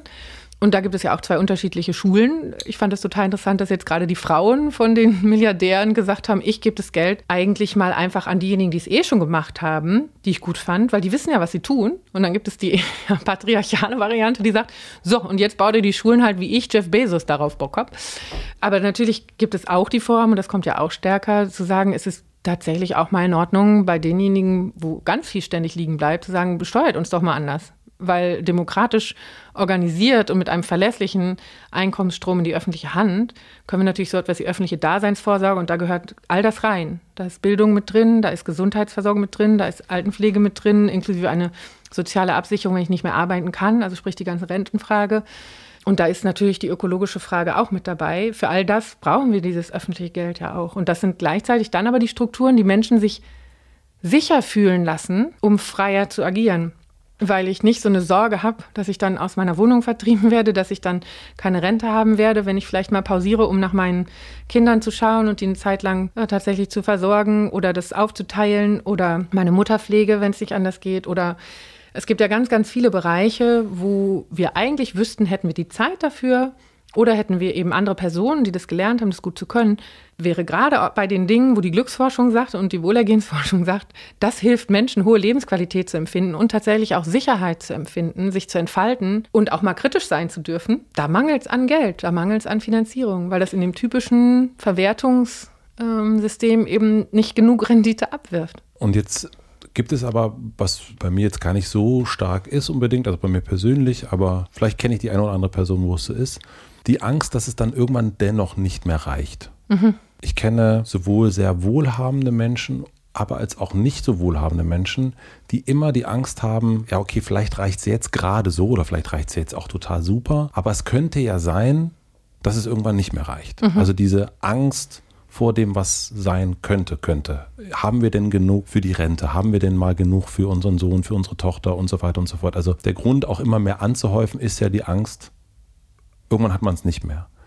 Was sagst du denjenigen? Das hört nie auf, ne? Und das Interessante ist, dass das in den angelsächsischen Ländern eigentlich weiter verbreitet ist, die weniger ähm, von diesen sozialen Sicherungssystemen haben als wir. Ich habe eine total irre Studie gerade gelesen, die war in dem Kontext von dem Artikel von der Disney-Erbin und mhm. anderen, die gesagt haben, jetzt besteuert uns doch endlich mal. Kein Mensch braucht mehr als eine Milliarde. Das kann mir niemand erzählen, was damit eine Person oder eine Familie soll und warum oh. auch in einer Demokratie. Und bis hin zu dem, dass sie gesagt haben, mein Großvater hätte sich never ever tausendmal so viel wie der Durchschnitt, nicht der minimalste Lohn, sondern der Durchschnittslohn bei Disney ist ausgezahlt. Nicht, weil es verboten war, sondern weil man es einfach nicht gemacht hat. Und das ist ja Teil dessen, was die Erzählung gekillt hat. Mhm. Die Erzählung dessen, du kannst so maximal viel rausholen, das steht dir auch zu, weil wenn du so viel kriegst, hast du ja auch so viel Mehrwert gezahlt, äh, geleistet, sonst wird es dir ja keiner geben. Ja. Das hat Piketty ja auch schon schallend verdeppert, dass das natürlich zu einer schönen Vetternwirtschaft führen kann, wo sich all diejenigen, die eh schon oben schwimmen, dann gegenseitig sagen, ah, du hast aber noch ein bisschen mehr verdient und das nächste Mal sagst du bei mir auch, okay, ja, Klippo. Ja. So, ne? Und deshalb so wahnsinnig wichtig, A, zu erkennen, dass dieser Impuls nicht aufhören wird durch noch mehr haben. Und genau deshalb ist ja dieser Begriff der spirituellen Armut in sehr reichen Ländern einer, den ich interessant finde. Und damit sind wir bei der Weltrettung. Wir kommen von alleine hin, wunderbar. genau. Weil die Frage ist ja, was versuche ich unter Kontrolle zu bekommen dadurch? Ich versuche mir, versuche mir zum einen vielleicht einen ehemaligen Mangel zu, zu nehmen und zum anderen versuche ich nach einer, suche ich nach einer Sicherheit. Mhm. Das sind, glaube ich, die beiden Motive. Das eine ist ja, empfundener Mangel und das andere ist äh, empfundener Jetztmangel und, und empfundener Zukunftsmangel, mhm. würde ich behaupten. Mhm. Kannst du das nachvollziehen? Total. Nee, ich suche ja eher wieder jetzt nach der Verbindung zwischen dem, wo kommt diese Sorge her. Ja. Es geht überhaupt nicht darum, dass die nicht legitim ist oder mhm. nicht da ist, mhm. sondern was könnten wir jetzt wieder als Gesellschaft oder eben auch in der Form, wie wir auf die Welt schauen, vielleicht verändern, damit diese Sorge sich reduziert. Ja. Und ich denke schon, dass es da einen Zusammenhang gibt mit dem, was wir gesehen haben in den letzten Jahren von eigentlich muss ich mir ein privates Bildungssystem leisten für meine Kinder, damit ich das Gefühl habe, sie bekommen noch eine gute Bildung. Ja. Eigentlich ist das, was ich im gesetzlichen Krankenversicherungssystem bekomme und das, was in der obersten Etage im Krankenhaus stattfindet, kaum mehr vergleichbar. Ja. Ähm, eigentlich ist das, was jetzt Mietpreisentwicklungen in den Großstädten ausmacht, der größte Stressor für ja viele mittelständische Familien. Ja. Das heißt, ich habe Sorge darum, dass ich, wenn ich dieses an, also diese Anzahl von Talern nicht auf meinem Konto habe, den Zugang zu Dingen verliere, von denen ich sage, sie wären wünschenswert. Und jetzt kann ich natürlich sagen, und das war so ein bisschen diese universelle Daseinsvorsorge, wie bekommen wir das denn eigentlich hin? Und das hat was ganz Liberales ja mit sich. Ähm, die Chancengleichheit wiederherzustellen, bedeutet ja, dass alle Personen, die in diesem Staat geboren sind oder eben dazukommen und hier leben, Zugang zu einer gleichen Qualität von Bildung bekommen sollten. Das da fängt es ja schon an. Das heißt Montessori für alle jetzt, also wenn wir das jetzt, wenn wir sagen, da sind wir ja ganz ursprünglich hergekommen, mhm. ne, dein, deine Tochter, der Lehrer, Montessori-Schule, offenere Räume für mehr persönliche Entwicklung, den Einzelnen sehen und so weiter und so fort. Also jetzt aus deiner Brille, aus deiner Sicht, mhm. wäre das dann das, was du dir dann darunter vorstellst? Also, also es war ja Montessori Plus, ne? Also die haben sich ja auch aus unterschiedlichen Ecken ähm, okay. mhm. tatsächlich Ideen geholt. Und für mich ist es wirklich, wenn wir angucken, wie viel Übereinstimmung es in vielen Bereichen gibt zwischen unterschiedlichen Strömungen, die sagen, wir brauchen eine Reform im Bildungssystem, aus unterschiedlichen Gründen auch, ja. dann sollten wir das einfach mal machen. Und ob wir dann da Montessori draufschreiben oder was anderes, wahrscheinlich machen wir äh, ne, irgendeinen Kauderwelsch, weil von jedem so ein bisschen was dazu gekommen ist.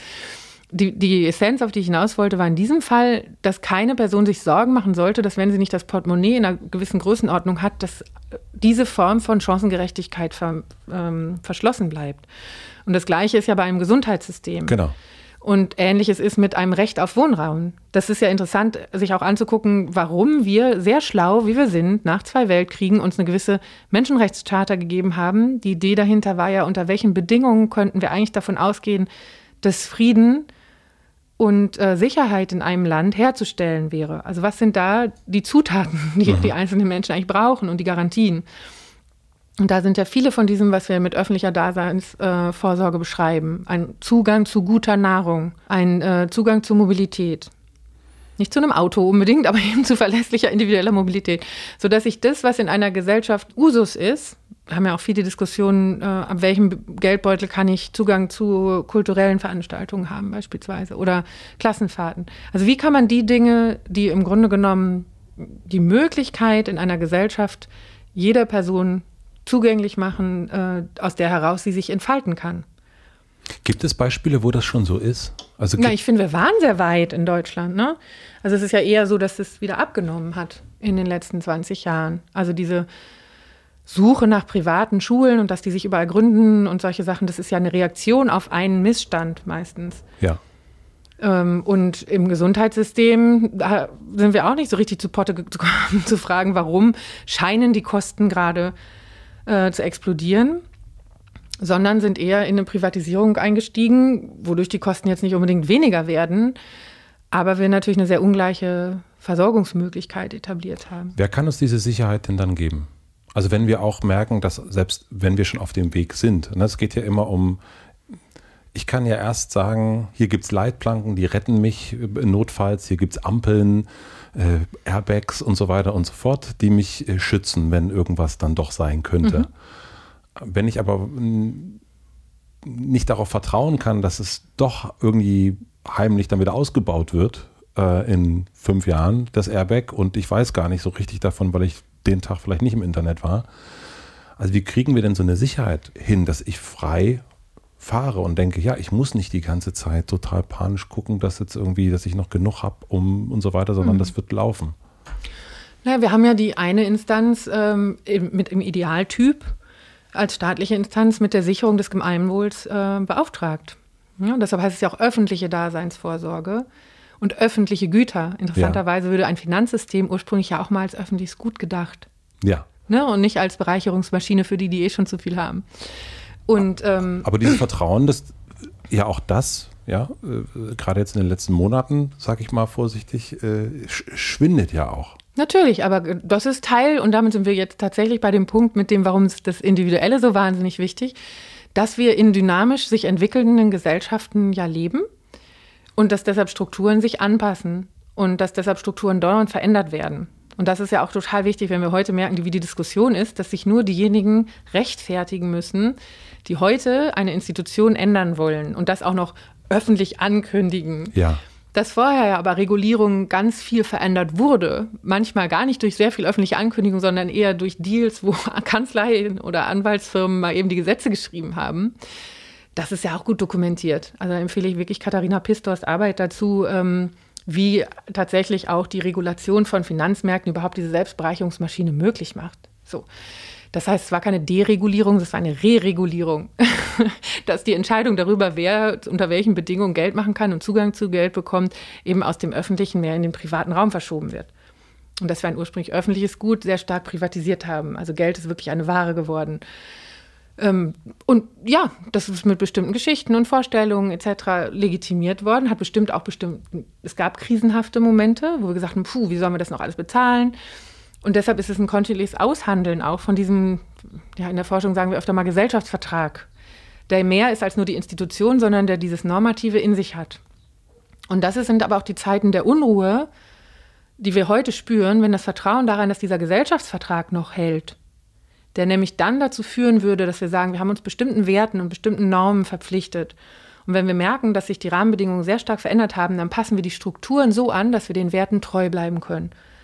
Und was wir heute ganz stark sehen, ist, dass diejenigen, die von den Strukturen jetzt sehr stark profitieren, ganz strukturkonservativ argumentieren und in der Auslegung der Werte ziemlich kreativ werden, um das in diese Legitimation noch reinzubekommen. Und da ist ja gerade die neoliberale Ideologie perfekt. Mhm. Du hast es verdient. Äh, das ist, ne, jedes seines Glückes Schmied. Und was es da nicht alles gibt dass dein Papa dir deinen Praktikumsplatz seit Tag 1 besorgt hat, dass du durch Zahlungen in diese Schulen reingekommen ist. Gerade gibt es ja auch die Studien dazu zu Cambridge und Harvard und den anderen, ist ja jetzt auch ausgeflogen, hat ja Anand Giradastava auch sehr stark thematisiert, wie diese Schmiede derjenigen, die dann später zahlen und dadurch, ach, zufällig kriegen die Kinder immer Zugang und sowas. Da läuft ja ganz viel ein Stück weit außerhalb dieses Gesellschaftsvertrags. Und deshalb müssen wir in uns dieses Kultivieren von, ich mache mich auf den Weg, wo ist mein Kompass, wofür setze ich mich ein, das hört leider nicht auf. Einfach weil sich die Welt verändert, weil immer andere Menschen da sind, äh, weil es auch immer ein Interesse gibt, weil es auch immer einen Egoismus in uns gibt. Und deshalb ist diese Frage von Weltrettung einen zu groß. Also ich glaube, Ideale haben ist ganz toll, sind ganz tolle Motivation. Und wir werden immer Zeiten haben, wo wir das Gefühl haben, wir sind näher an Idealen und weniger nah dran und gleichzeitig auszuhalten, dass wir sie vielleicht nie erreichen werden können. Und das meinte ich vorhin auch mit dem, die Akzeptanz zu haben, dass wir so mangelhaft sind aus der Idealperspektive heraus. Und dass jede und jede von uns auch Schattenseiten hat. Und die A, willens sein anzuschauen und möglichst vielleicht auch ehrlich mit denen in Resonanz zu kommen, sich dafür nicht zu verdammen und natürlich richtig üble Auswirkungen sollten wir schon in Check bekommen. Und trotzdem ist Leben natürlich eine Erfahrung. Und das, was du beschreibst, wenn sie dauerhaft von Sorge ähm, erfüllt ist, dass ich vielleicht nicht mehr das haben könnte, was mir jetzt Sicherheit vermittelt, da bin ich sehr stark abhängig vom Außen. Auch dazu gibt es eben Forschungen dazu, wo so extrinsische, intrinsische Motivation heißt das dann auch. Und die Suche nach den Antworten im, im Externen kann man auch bei Schuld super machen. Ist immer jemand anders schuld. Mhm. ich habe damit nichts zu tun. Ist manchmal einfacher, aber gibt uns nicht so viel Kontrolle über das, was in uns passiert. Und genau das ist mit dieser Selbststeuerung. Und ähm, genau das ist mit dem auch, warum die asiatische Kultur Glück anders definiert als das, was wir dann vielleicht aus dem angelsächsisch-amerikanischen so wiedergespiegelt können, kriegen mit dem Dauergrinsen und dann, ey, ich bin immer gut drauf und ja klar, kein Problem und noch ein bisschen Prozac rein, damit mir ja keiner ansieht, dass ich auch mal schlecht drauf bin. Im Asiatischen heißt es einfach, ich bin zuversichtlich, mit dem umgehen zu können, was kommt. Und das heißt, es hat viel mit individueller Resilienz zu tun, also auch mit Schocks und mit Veränderungen, so umgehen zu können, dass ich für mich wieder in eine Handlungsfähigkeit komme. Und es hat ganz häufig eben mit sozialen Beziehungen zu tun. Und ich glaube, Corona hat uns sehr deutlich gezeigt, dass natürlich die eine Variante ist, diese Beziehung zu halten und sich einer Krise zu entziehen, ist, wenn ich viel Geld habe. Mhm. Und die andere Variante ist, wenn ich gute Beziehungen habe, wo Menschen einfach gewillt sind, für mich etwas zu tun, selbst wenn ich nichts zahlen kann. Und deshalb ist für mich dann die Frage, was ist eine idealere Gesellschaft? Mit Sicherheit nicht die, wo nur die gut davon kommen können, die oben schwimmen. Ganz klar. Würdest du sagen, dass du in dir diese Sicherheit hast? Also, dass du diese Re Resilienz hast als Maya ich habe mich viel mit dem Tod beschäftigt. Und ich glaube, dass das heute auch was wäre, was dieser Gesellschaft tut, gut tun würde. Und ich kenne eine Organisation, bei der ich im, im Beirat bin, die haben wirklich auch Gesprächsrunden dazu gemacht. Erzähl mal davon. Also wie hast du dich mit dem Tod beschäftigt? Also erstens habe ich Schicksale in meinem sehr nahen Umfeld miterlebt, auch schon früh, die jetzt nicht einfach, wo man gesagt hat, das ist das Lebensalter, wo das passieren sollte und könnte, oder so natürlich ist, dass es dann passiert sollte, ist ja ein total falscher Begriff. Und vor allem habe ich auch meine engste Freundin ähm, in dem Prozess begleitet. Und da war sie halt einfach 33. Und es ging insgesamt fünf Jahre. Und ich habe wahnsinnig viel von ihr gelernt. Und wir haben wahnsinnig viel gemeinsam buddhistische Literatur ähm, gelesen und besonders von Pema Chodrön, die finde ich ganz großartig, ist eine Nonne aus Kanada. Sie hat ähm, spirituelle Krieger und Kriegerinnen äh, das genannt. Und immer diese Suche, egal was kommt, was kann jetzt der konstruktive Pfad nach vorne sein? Und die eine ganz essentielle Erkenntnis im Buddhismus ist ja, dass du also nie die gesamte Verantwortung für das Ergebnis in einer Situation tragen kannst, weil immer noch andere Komponenten dazu beigetragen werden, die außerhalb von deiner direkten Kontrolle in den allermeisten Fällen liegen. Aber wofür du natürlich die Verantwortung übernehmen kannst, ist für deine Motivation der eigenen Aktivität. Und, und das immer wieder sich klar zu machen und zu überlegen, was heißt das, kann entstressend sein und gleichzeitig natürlich auch da das Sein nach vorne holen. Also ich, ich mache das Beispiel jetzt einfach aus. In, in, äh, natürlich habe ich mich dann gefragt, was kann ich denn tun, auch gerade so in den letzten Tagen. Und für Sie. Ja, ähm, mhm. du fühlst dich ja wahnsinnig ohnmächtig. Ja. Und natürlich habe ich geweint und natürlich weine ich häufiger, wenn ich den Eindruck habe, oh, das berührt mich jetzt stark oder da passiert etwas, ähm, wo ich merke, dass mein Glaube an das positive menschliche Potenzial gerade echt arg erschüttert wird. Und trotzdem immer wieder diesem Ratschlag gefolgt zu sein, versuch nicht so viel im Kopf zu sein, sondern versuch einfach in deinem Körper und in deinem Herz zu spüren, was in dieser Situation gefragt ist. Und diese Motivation kann ich ja mit reinnehmen. Und ähm, dann hat sich immer irgendwas ergeben, wo ich vorher nie gewusst hätte, dass wir so diese Stunden verbringen würden. Gut, ich habe eine komplette Dienstreise, alles gecancelt, weil in mir irgendwas gesagt hat, das geht jetzt nicht. Äh, und Hawaii und Portland und was da alles nicht, nicht stand, habe ich gesagt, nee, nee, nee, du kannst gerade nicht. Und das war auf dem Weg zum Flughafen, wo ähm, mein damaliger Freund einfach gesagt hat, Maja, bist du, du wirkst gerade so hektisch, du wirkst gerade so doll und du redest so schnell, möchtest du noch mal einmal kurz stehen bleiben und reinfühlen, ob du gerade den richtigen Weg gehst. Und ich hab, bin stehen geblieben und habe angefangen zu heulen, bin auf einem anderen Bahngleis und bin nach Norddeutschland gefahren, anstatt ähm, zum Flughafen Richtung Hawaii. Und es war genau die richtige Entscheidung, weil ich nicht rechtzeitig zurückgekommen wäre. Und deshalb glaube ich, dass es so wichtig ist, diese Form von Selbstkenntnis und auch Zulassen von den Dingen, die wir sonst vielleicht erstmal als unangenehm empfinden, zu trainieren. Auch zu sehen, was das Loslassen und das und meine, ich kann überhaupt nicht erklären, was danach passiert und nicht, aber ein Gefühl von, sie ist nicht ganz weg, sondern sie ist einfach woanders, war so manifest und so stark und so da und habe ich auch in der Zukunft noch erlebt. Und ich glaube, dass das auch nur möglich ist, wenn eine gewisse Offenheit da ist und was mich am meisten berührt hat, war zwei Sachen eigentlich. Dass sie in der Situation so weich geblieben ist. Und das ist auch eine meiner Lieblingspassagen aus dem Buch von Pema Chödrön. Wenn dir schwere Dinge passieren, dann hast du zwei Möglichkeiten. Du kannst sie dich verhärten lassen oder du kannst sie dich weich machen lassen. Und in den meisten Fällen wird der Verlauf der Situation im zweiten Fall insgesamt wahrscheinlich heilsamer sein. Und das heißt überhaupt nicht, dass du nicht Nein sagst. Das ist auch so ein zweiter Leitsatz. Nein ist ein ganz ganz wichtiger Bestandteil auch von so einer spirituellen Lehre, aber führe dein Schwert ohne Aversion. Also du willst für dich eine Grenze setzen, aber du willst nicht dabei unnötig jemandem anderen verletzen. Und dieses Weichbleiben in dem ganzen Prozess, dieses sich trotzdem für andere wahnsinnig freuen können, wenn ihnen was passiert. Ich war in dem Moment schwanger, das war natürlich auch noch völlig äh, einfach als Prozess des Lebens diese Bilder anzugucken von, von dem Kind und auch Patentante zu werden, also von ne, dem, den Ultraschalls und Also sie ist Patentante noch geworden. Ja, und wir haben ganz klar, und das war so wichtig, und deshalb glaube ich, ist die Situation für mich im Moment auch viel zu wenig belichtet, wie Menschen im Moment gehen. Wir gucken auf die Beatmungsgeräte und ob die Recht hatten auf dem Beatmungsgerät. Aber der Satz, den sie gesagt hat, ist, ich habe Angst, dass ihr mich vergesst und ich dadurch weg bin. Und das Versprechen, sie nicht zu vergessen, ist eine ganz andere Form gewesen zu begleiten. Und so, ich werde auch sterben. Und wenn ich früher sterbe, als es jetzt biologisch notwendig gewesen wäre, dann ist das so. Und deshalb glaube ich, dass es ganz wichtig ist, reinzuspüren, ähm, was möchte in mir gelebt werden, sich dem vielleicht möglichst frühzeitig zu nähern, mit einer Integrität zu leben, die dann das Ableben nicht so katastrophal macht und den Moment intensiver zu leben. Ich weiß nicht, ob das jetzt viel Sinn macht, weil das sind ja sehr gefühlsorientierte Dinge, die ich gerade versuche zu, zu formulieren. Aber für mich war auch in der Zeit, ich hatte mal postnatale Depressionen und hatte wahnsinnige Panik, dass ich meine Kinder nicht. Also ich hatte wirklich so Angst mit diesem Wissen, ob der Zukunft und wie sich das mit dem Klima und sowas alles entwickelt. Und jetzt habe ich Verantwortung für zwei kleine Kinder übernommen, bin ich eigentlich irre und wie kann ich die überhaupt halten? Und ich bin an der ziemlich verzweifelt zu dem Punkt.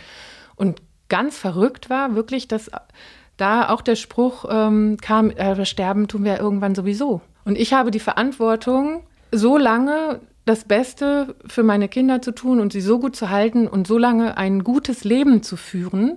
Und für mich hat das gute Leben ganz viel mit dieser Integrität zu tun und mit dem nicht nur an mich, sondern eben auch an das Drumherum zu denken, dass wir ja im Zweifel einfach gemeinsam dann eben vielleicht früher gehen, als es muss, aber in Frieden gehen können. Und hilft dir da die Erkenntnis, dass du deine Freundin eben nicht vergessen hast, dass du ihr Versprechen halten konntest? Absolut, die ist immer wieder ganz klar da. Aber wenn ich das fragen darf, ist das mit welchem Gefühl? Es sind einfach Momente, ähm, Situationen, Wasser ganz häufig, Pferde. Das waren so gemeinsame Berührungspunkte. Oder sie hat immer zu mir gesagt, wenn ich mich zu doll in mir aufgehängt habe, ach Puppe, komm mal her. Und hat mich einfach so in den Arm genommen.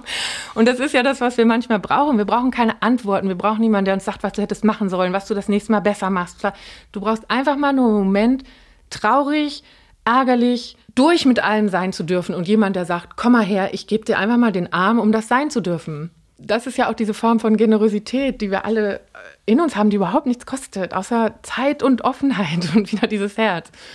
Und solche Momente habe ich natürlich oft, wo ich einfach so das Lachen sehe oder dieser Spruch mir kommt und ich dann über mich auch lachen kann. Und diese Anwesenheit der Endlichkeit, die gibt dir eine Mitte. Ja, ich frage mich manchmal, was diese Superintelligenz-Leute sich da eigentlich vorstellen. Dass wir alle irgendwie in so komischen Maschinen in Hängematten im Weltall rumhängen und eine Amazon-Lieferung nach der nächsten in uns reindonnern und du hast keinen Morgen, du hast keinen Abend, du hast keinen Schmerz, du hast keine wirkliche Trauer, weil es geht ja immer alles weiter. Also das, was unser Leben intensiv macht in der Erfahrung, ist ja genau die Endlichkeit mhm. und ist das Vergängliche von bestimmten Zuständen. Wenn das so ist, warum muss dann die Welt gerettet werden? Genau das. Sie muss nicht gerettet werden. Aber wenn wir versuchen, dem Kompass treu zu bleiben, dass wir sagen, wir sind nicht die Einzigen, sondern andere sind auch da und andere haben auch Angst. Und Lebewesen sind nicht nur Menschen, sondern Tiere beispielsweise, inklusive Pflanzen. Ich finde das total verrückt. Das ist so wahnsinnig schön, was wir da geschenkt bekommen haben. Und wenn wir eine bestimmte Weltanschauung angucken, sehen wir einfach nur Ressourcen mit einem Preisschild drauf und hacken das in kurz und klein mit der effektivsten Maschinerie, ziehen Trawler durch die Ozeane, die alles kaputt reißen, alle Korallenriffe niedermetzeln, 80 Prozent Beifang mal eben so killen, weil es schneller und billiger ist, so den Fisch rauszuholen. Es ist doch eine irrsinnige Zerstörungswut, die wir als erfolgreiches Wirtschaften oft brandmarken. Und jetzt bist du ja eine Person, die da, also so wie ich dich zumindest wahrnehme als äh, in der Öffentlichkeit, die da wild gestikulierend, wie dir vorgeworfen wird, ja, ähm, was ja total also, schwachsinnig, dass man sowas vorwirft, ähm, dafür kämpft, dass es eben nicht zu Ende geht, dass die Umwelt bleibt und du gehst von einem zum nächsten, du machst Interviews ganz viel, du hast eine Öffentlichkeit, du setzt dich dem auch aus und bist eigentlich also hast deine Mission. Und auf der, auf der anderen Seite ist diese Momente mit deiner Freundin, die Momente mit der Familie. Eigentlich ist doch das, was, wenn wir, du hast über Bhutan erst kurz gesprochen, da warst du, ich war auch da und da sieht man, wie eng die alle miteinander sind, da vor Ort, wo nicht irgendwie, es geht nicht, es ist, es, diese Maschinerie ist nicht so angeschmissen. Was hält dich auf dieser, auf diesem Laufband? Also warum steigst du nicht ab und sagst, ach, Werder ist schön, meine Töchter, die Pferde, die Erinnerungen. Also warum bist du in diesen, also warum diese Power? Ich glaube, das, das hat mit zwei, zwei Sachen zu tun. Und das eine ist, dass ich dadurch, dass ich das Privileg hatte, so wahnsinnig viel nachdenken zu dürfen und so wahnsinnig viel studieren zu dürfen und rausfinden zu dürfen, ich wirklich auch das Gefühl habe, dann habe ich auch eine Verantwortung, das zu teilen. Und ich sehe halt Möglichkeiten, wie Leid reduziert werden könnte. Und deshalb ist es nicht Welt retten, sondern im Moment wird ja auch viel diskutiert, wie wir können wir von dem Prinzip möglichst wenig Schaden anzurichten, zu dem Prinzip Gutes zu tun. Also das wird in der Wirtschaft als das Prinzip, wie wir mit der Ökologie jetzt anders umgehen müssten, diskutiert. Von do no harm to do good. Also die Strukturen abzubauen, von denen wir genau wissen, dass anderes Leben darunter leidet. Und wenn ich es weiß und wenn mir Privilegien und ein Vermögen, gar nicht viel Geld, aber das Vermögen, sich Dinge auszusprechen, ähm, das auszuhalten, dass man dafür angefeindet wird. Wenn mir dieses Vermögen gegeben ist, finde ich es sehr schwer, das wegzudrücken. Also muss ich schon ziemlich viel Aufwand betreiben, um zu sagen, ist mir doch scheißegal. Ich gehe nur meinen eigenen Weg und gucke nur nach meinen eigenen.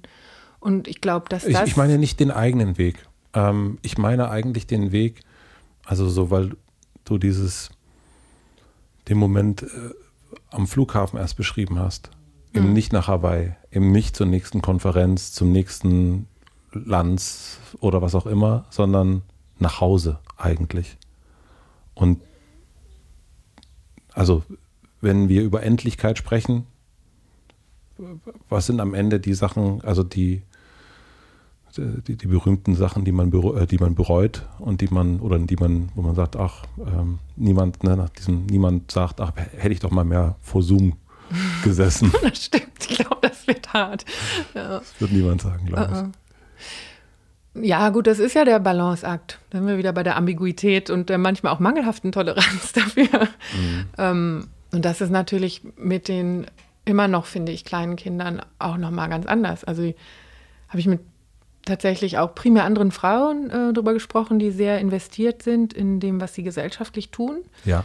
Dass die Rolle der Mutter, einmal natürlich ist es trotzdem so, ich möchte für meine Kinder versuchen, also dieses, ich möchte, dass es ihnen besser geht, ist halt nicht materiell kodiert, sondern ist, ich möchte, dass sie in Sicherheit weiterleben können. Und ursprünglich war das ja mit dem Materiellen. Da war der unterliegende Trieb ja auch, ich möchte, dass sie in Sicherheit und gut versorgt leben können. Und das Interessante ist ja, dass der ursprüngliche Trieb, das sollen die immer mehr haben als wir, inzwischen dazu führt, dass eigentlich die Unsicherheit zunimmt für die nächste Generation.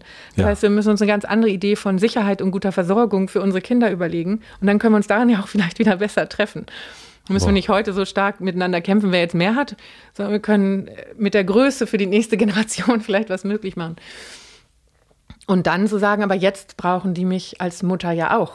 Und ja. äh, wie, wie teile ich da meine Zeit, meine Energie auf? Das ist ein kontinuierlicher Jazz, der manchmal auch vielleicht dann ein bisschen sehr blusig wird. ich weiß nicht. Und ich danke dir für das Bild.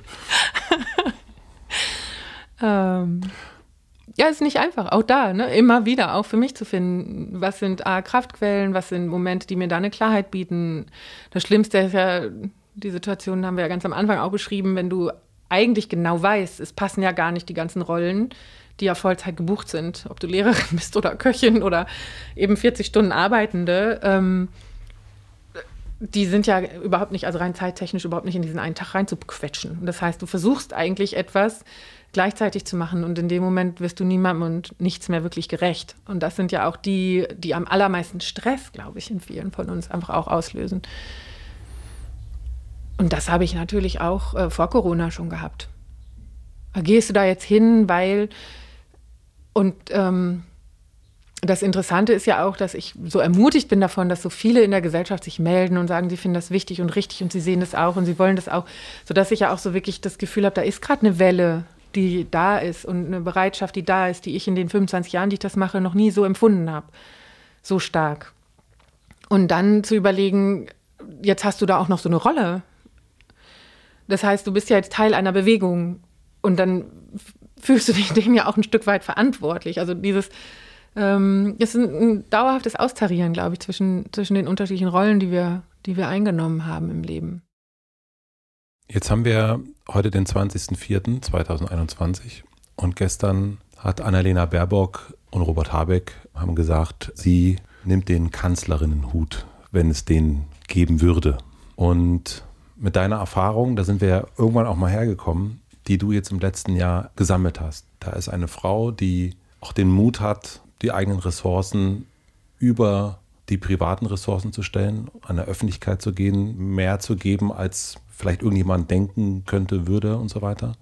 Und die muss ich dann am Wochenende anhören, dass irgendwie, dass man irgendwie nicht Waldorfschule irgendwas unterstützen kann, kriegt Twitter Shitstürmchens oder was auch immer. Was können wir denn, die jetzt zuschauen, wie vielleicht Annalena Baerbock, Mutter von zwei Kindern, Kanzlerin wird, was können wir denn machen? Damit sie es einfach hat, aus deiner Erfahrung? Ach, das Allerwichtigste ist genau dieses, wirst du deiner Mutterrolle gerecht, auf keinen Fall irgendwie äh, zu formulieren äh, und in Frage zu stellen, sondern es gibt ja auch unterschiedliche Formen, Kinder großzuziehen. Ja, wenn sie für sich die Ambiguität klar geklärt hat und weiß, ihre Kinder sind gut versorgt, dann können wir sie darin unterstützen, zu sagen, Potsdam, Werder, Annalena, wenn dir mal was wegbricht, bringen sie rüber. Die können auch mal bei mir spielen und die werden gut versorgt sein. Oder ich weiß nicht, wie die das in ihrer Beziehung geklärt haben, aber gut, ab dem Niveau kannst du den Job ja eh nicht mehr machen, ohne dass du eine Supportstruktur tatsächlich von Mitarbeitenden hast auf allen Bereichen ein Stück weit. Und das ist ja auch richtig, das anzuerkennen, dass das ein Job ist, der mehr ist, als eine Person tragen kann. Ähm, und dass es da eben Teams braucht. Und ich glaube, diese ganze Idee, ähm, dass der Heldenepos des, der 21. Jahrhundert Team sein muss, die ist mir sowieso total wichtig, weil wir auch unterschiedliche und komplementäre Fähigkeiten haben und auch gerade Energie. Äh, deshalb diese Doppelspitze und dass sie sich jetzt einigen konnten und auch gegenseitig äh, mal wieder motivieren konnten oder ergänzen konnten. Für mich ist das insgesamt, da konnte man drüber lächeln und hier und da. Manchmal war es vielleicht auch proportsmäßig, wirkte es überrigide. Und das haben wir aber mit Bundesländern auch. Warum müssen bestimmte Minister, weil sie aus bestimmten Bundesländern kommen, dann wieder eingesetzt werden, selbst wenn sie nicht einen besonders super Job gemacht haben? Also da wirklich zu überlegen, was ist denn eigentlich die Aufgabe, der wir uns gerade stellen und welche Fähigkeiten brauchen wir da und welche TrägerInnen von diesen Fähigkeiten bringen wir so gut in ein konstruktives, gegenseitig sich verstärkendes und bestärkendes Verhältnis, dass das System dann eben auch Personen, die die Rolle, ich spreche draußen, ich mache die Entscheidung, ähm, tragen kann. Das ist so ein bisschen zurück zu dem, was ich ursprünglich mal gesagt habe, ein anderes Weltbild. Das ist nicht Annalena, die alles können muss und die man dann für alles äh, auch kritisieren kann und die man dann mit einer Bildkampagne versucht zu köpfen oder so, sondern das ist eben auch eine, eine Führungsfigur und eine aussprechende, sehr talentierte Person, die aber von mehr gestützt ist und für mehr steht als nur das Individuum. Das macht es auch viel weniger ähm, verwundbar. Und diese, diese Form von Denken, dass wenn eine Person wegbricht, nicht sofort eine Initiative, eine Partei oder irgendetwas implodiert, hat ja auch etwas, was in der New Work-Ecke und anderen Bereichen ja auch diskutiert wird. Also wie schaffen wir das denn auch, dass Strukturen resilienter bleiben, wenn einzelne Elemente mal ausgetauscht werden. Und das kann man positiv miteinander drehen. Und man kann natürlich auch sagen, unter welchen Strukturen ist es wahnsinnig schwer. Und da haben wir ja andere Beispiele gerade, mhm. wo eine bestimmte Struktur und Kultur es unheimlich schwer macht, dass man sich überhaupt gegenseitig mögen durf, darf oder sobald man kann, vielleicht doch lieber das Messer in den Rücken rammen sollte. Das ist jetzt das große Bild auf, auf Annalena und auch auf die Figur und die Position und, und den vielen Jobs, die sie hat. Äh, und, und mit, mit deinem Gruß finde ich schön, äh, bring die Kinder vorbei. ich pass auf, äh, Team. Ich erlebe das gerade du, glaube ich, auch, dass ja nicht nur auf so einer politischen Bühne, ein, ein, da braucht es gar keine Bild sozusagen, die, ein, die einen köpft medial oder irgendetwas, sondern es gibt ja ganz oft eben schon die sogenannte Cancel Culture ähm, zwischen zwei Personen, der eine sitzt, also sitzt da, der andere sitzt da und twittert und es geht heiß her und es werden, ja, Menschen werden gecancelt. Also, und das sind jetzt nicht mal, das sind keine bildungsfernen Neandertaler, sondern das sind Menschen wie du und ich. Hm. Weißt du, was ich meine? Ja, klar, ich werde ja auch gerade gestalkt jetzt, dass Menschen unterschiedlichste Tweets verfolgen, äh, in denen ich erwähnt werde und überall dort sagen, ich sei jetzt offen für rechts, weil ich mich geweigert habe, Waldorfschulen pauschal als äh, mit der AfD und lokalen Nazi-Gruppen zu vergleichen, Institutionen mhm. zu verurteilen, sondern gesagt habe, hallo, äh, können wir da mal differenziert drauf gucken? Ja, da liegt auch echt ein strukturelles Problem vor und der Antisemitismus in dieser Gründerphilosophie ist überhaupt nicht zu leugnen, aber natürlich gibt es unheimlich viele Menschen und auch der Waldorfschul-Dachverband, die das lange bearbeiten und man muss doch auch Institutionen die Chance geben, sich zu entwickeln und vor allem, was macht das eigentlich mit den SchülerInnen, die dort hingehen? Wenn jetzt eine Hetzkampagne online ist, dass es keine vernünftigen Waldorf-Schüler geben kann äh, und keine vernünftigen Waldorf-Assoziierten, die sind alle rechts und die sind alle Okkultisten und also da, puh. Und nur weil ich mich dagegen gestellt habe und gesagt habe, dass ist, äh, ich das eine verrückte Form der Argumentation finde, merke ich, dass jetzt einzige, eine einzige von oder einzelne von diesen Threads anfangen, egal wo ich erwähnt werde, immer darunter schreiben, sind Sie sicher, dass Sie der Göppe mit Ihrer Gesinnung trauen wollen und so? Also da, das ist ja total verrückt, wie diese wie das passiert. Ja, wie das A passiert und was das auch für ein Wunsch ja sein muss. Ne? Also es ist ja der Wunsch, Misstrauen zu sehen.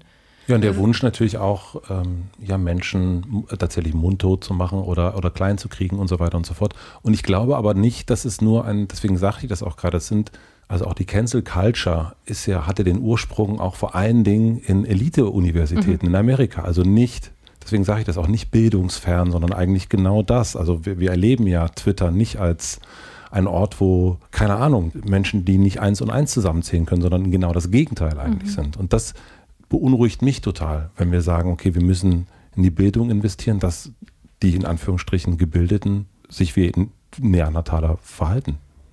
Das ist ja wieder die, wo kommt es her? Ja. Ne? Und äh, aus meiner jetzt analytischen Brille würde ich sagen, dass es ja mit einer ganz ehrenwerten Motivation ursprünglich gestartet ist, zu sagen, wir dürfen auf keinen Fall Rechtsradikalität in diesem Land wieder zulassen. Ja. Wissenschaftsorientierung ist wahnsinnig wichtig. Wir können doch nicht hier irgendein Wünsch dir was und gehäkelte Masken und sowas verteilen, wenn überhaupt. Das ist ja total legitim, erstmal über diese Entwicklung und das, was da ist, sehr besorgt zu sein und zu sagen, das sollte abgeschafft werden oder das sollte mindestens kritisch beobachtet werden. Das darf auf keinen Fall Mainstream sein. Und so ähnlich war das ja in den Elite-Unis auch. Da ging es ja häufig um rassistische Strukturen, sexistische ja. Strukturen. Und der Wunsch, dass das beendet werden soll, was wir schon mal hatten und was ja sehr klar normativ verurteilt und aus sehr guten Gründen äh, normativ verurteilt wurde, dass man das im Keim ersticken möchte, bevor es wieder wachsen kann, ist ja erstmal sogar eine noble Geste. Nur dann ist immer genau diese Frage mit dem, wie mache ich die Grenzziehung, wie gelange ich dahin, dass nicht es eher fundamentalistisch, fast totalitär wird oder eben totale Kontrolle von dem, welches Wort du benutzen darfst. Also Cancel Culture zum Beispiel, ab jetzt wärest du dem Thread nach, wo ich gestern oder vorgestern drin war, direkt Nazi, weil das ist ja auch noch ein recht radikales Wort. So, Peng. Das heißt, jetzt bist du auch Teil von dem Pack, meinst du keine Chance mehr raus. Und, und das ist ja wieder Willkommen, sag ich. Genau. diese Ambiguitätstoleranz und dieses Anerkennen, dass manche eben bestimmte Dinge vielleicht auch ein Stück weit anders sehen und die Grenze von dem, wo es in etwas kippt, von dem wir gesagt haben, nein, da haben wir uns aus guten Gründen darauf geeinigt, dass wir das nie wieder haben wollen. Wo ist die genau? Und die kannst du natürlich eigentlich häufig nur in tatsächlichen ehrlichen Hingucken und im auch ein Stück weit Nachfragen hinbekommen und einem eruieren auch, wo kommt das her. Ich glaube auch, dass zum Teil ja in vielen jetzt auch Landstrichen, von denen man genau weiß, dass die durch eine demografische Entwicklung zu leiden haben, Jugendarbeitslosigkeit oder sich Menschen einfach ohne Perspektive lokal fühlen, dann ist es vielleicht nicht so ein Erstaunen, dass dort Rechtsradikalität nach oben geht. Entweder ich suche jemanden Schuldiges oder aber, das ist zumindest eine These von mir, die ich dringend äh, nachzugehen äh, denke, sich lohnt, ist dieses, wie kriege ich in Deutschland Aufmerksamkeit? Sind es wirklich notwendigerweise Personen, die übermorgen, ja, im Grunde genommen wieder eine rechtsradikale Regierung wollen? Oder merken sie, wenn ich sowas sage, sieht mich endlich jemand? Hm. Ne? Und dann, dann ist es natürlich auch wieder die Frage, das hatten wir auch mit den ganzen, wie gehen wir mit einer Partei wie der AfD um? Rede ich mit denen, in Anführungsstrichen, ist ja auch schon wieder schwierig, eine monolithische Gruppe draus zu machen, sondern sie haben sich ja ursprünglich auch selber als Protestpartei ähm, positioniert und sind dann auch sehr stark unterwandert worden. Und natürlich waren immer einige Strömungen auch ganz offensiv, explizit so. Und es ist sehr gekippt nach einer Zeit. Und trotzdem am Anfang hatte ich Sorge, wenn wir gleich das Ganze wieder als total rechtsgeil, mit dem darf man nicht reden, dass das dann eigentlich die Front ja schließt. Ja. Und dann eben diese Einladung, hey, was ist es denn, wogegen du protestierst, wo du froh bist, dass irgendwie mal jemand so richtig auf die Pauke haut, dass das so nicht weitergehen kann. Vielleicht kriegen wir das ja auch anders bedient. Und das wird immer eine Gratwanderung sein. Ähm, aber in, in, in, allen Fällen, also in, in den, allen Fällen. In den äh, bildungsärmeren, aber auch in den bildungsreicheren. Natürlich, also mhm. wir haben ja unheimlich doktrinäre Personen in vermeintlichen hochgebildeten Institutionen und Häusern. Also deshalb, wie schaffen wir auch eine Dialogkultur, in, in der ja erstmal geguckt wird, wo kommt denn so eine Äußerung tatsächlich her? Wie hast du das denn gelernt? Weil darüber wurde ja auch schon sehr oft ähm, geschrieben und du hast auch selber dazu ein bisschen geschrieben in deinem Buch. Ich benutze jetzt das Wort, weil du es mir selber mal gesagt hast, äh, die Hippie-Tante. ähm, und nicht, weil ich, also sozusagen, ich wiederhole es nur, weil du mir das sagtest. Und das schien mir, so wie du aufgewachsen bist, eigentlich ein Aufwachsen mit sowohl was die Eltern betrifft, als auch das Umfeld betrifft, was eigentlich ein, ein Miteinander ist. Mhm. Wie ist dir es gelungen, dieses Gegen, das muss man ja auch üben, finde ich. Ich habe das gelernt, weil mein Umfeld sind irgendwann eher nach rechts abgedriftet und ich musste mich dagegen verteidigen sozusagen. Also ich bin nicht in dieser, ich bin nicht unter Gleichen aufgewachsen, sondern eigentlich unter unterschiedlichen. Mhm. Aber wie konntest du das lernen? Also, weil ich erlebe dich ja auch jetzt, äh, dass du resilient bist in gewisser Form. Und das hat, glaube ich, ja was. Resilienz muss man ja auch üben. Wie hast du das geübt? Trotz dieser, ich hatte auch viele Stress mit meinen Eltern und so weiter, ja. Also das wirkt bei dir nicht so. Nö, meine Eltern waren da recht generös. also ähm, haben mir einfach ziemlich viel zugetraut und ich glaube, auf einigen dieser Rucksackreisen haben wir ungefähr alles gemacht, in dem der Lonely Planet sagte, auf keinen Fall sollten sie. und ähm, es war bestimmt auch gut, dass wir damals noch keine Mobiltelefone hatten und für unsere Eltern stumpf weg waren.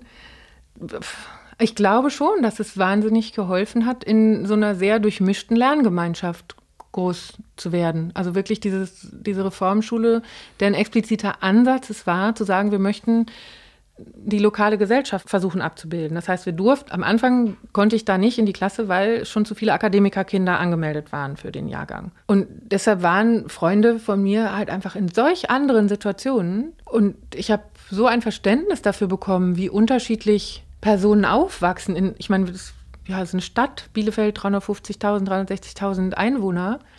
Und ja, da die Gemeinsamkeiten auch zu suchen und die Unterschiede anzuerkennen.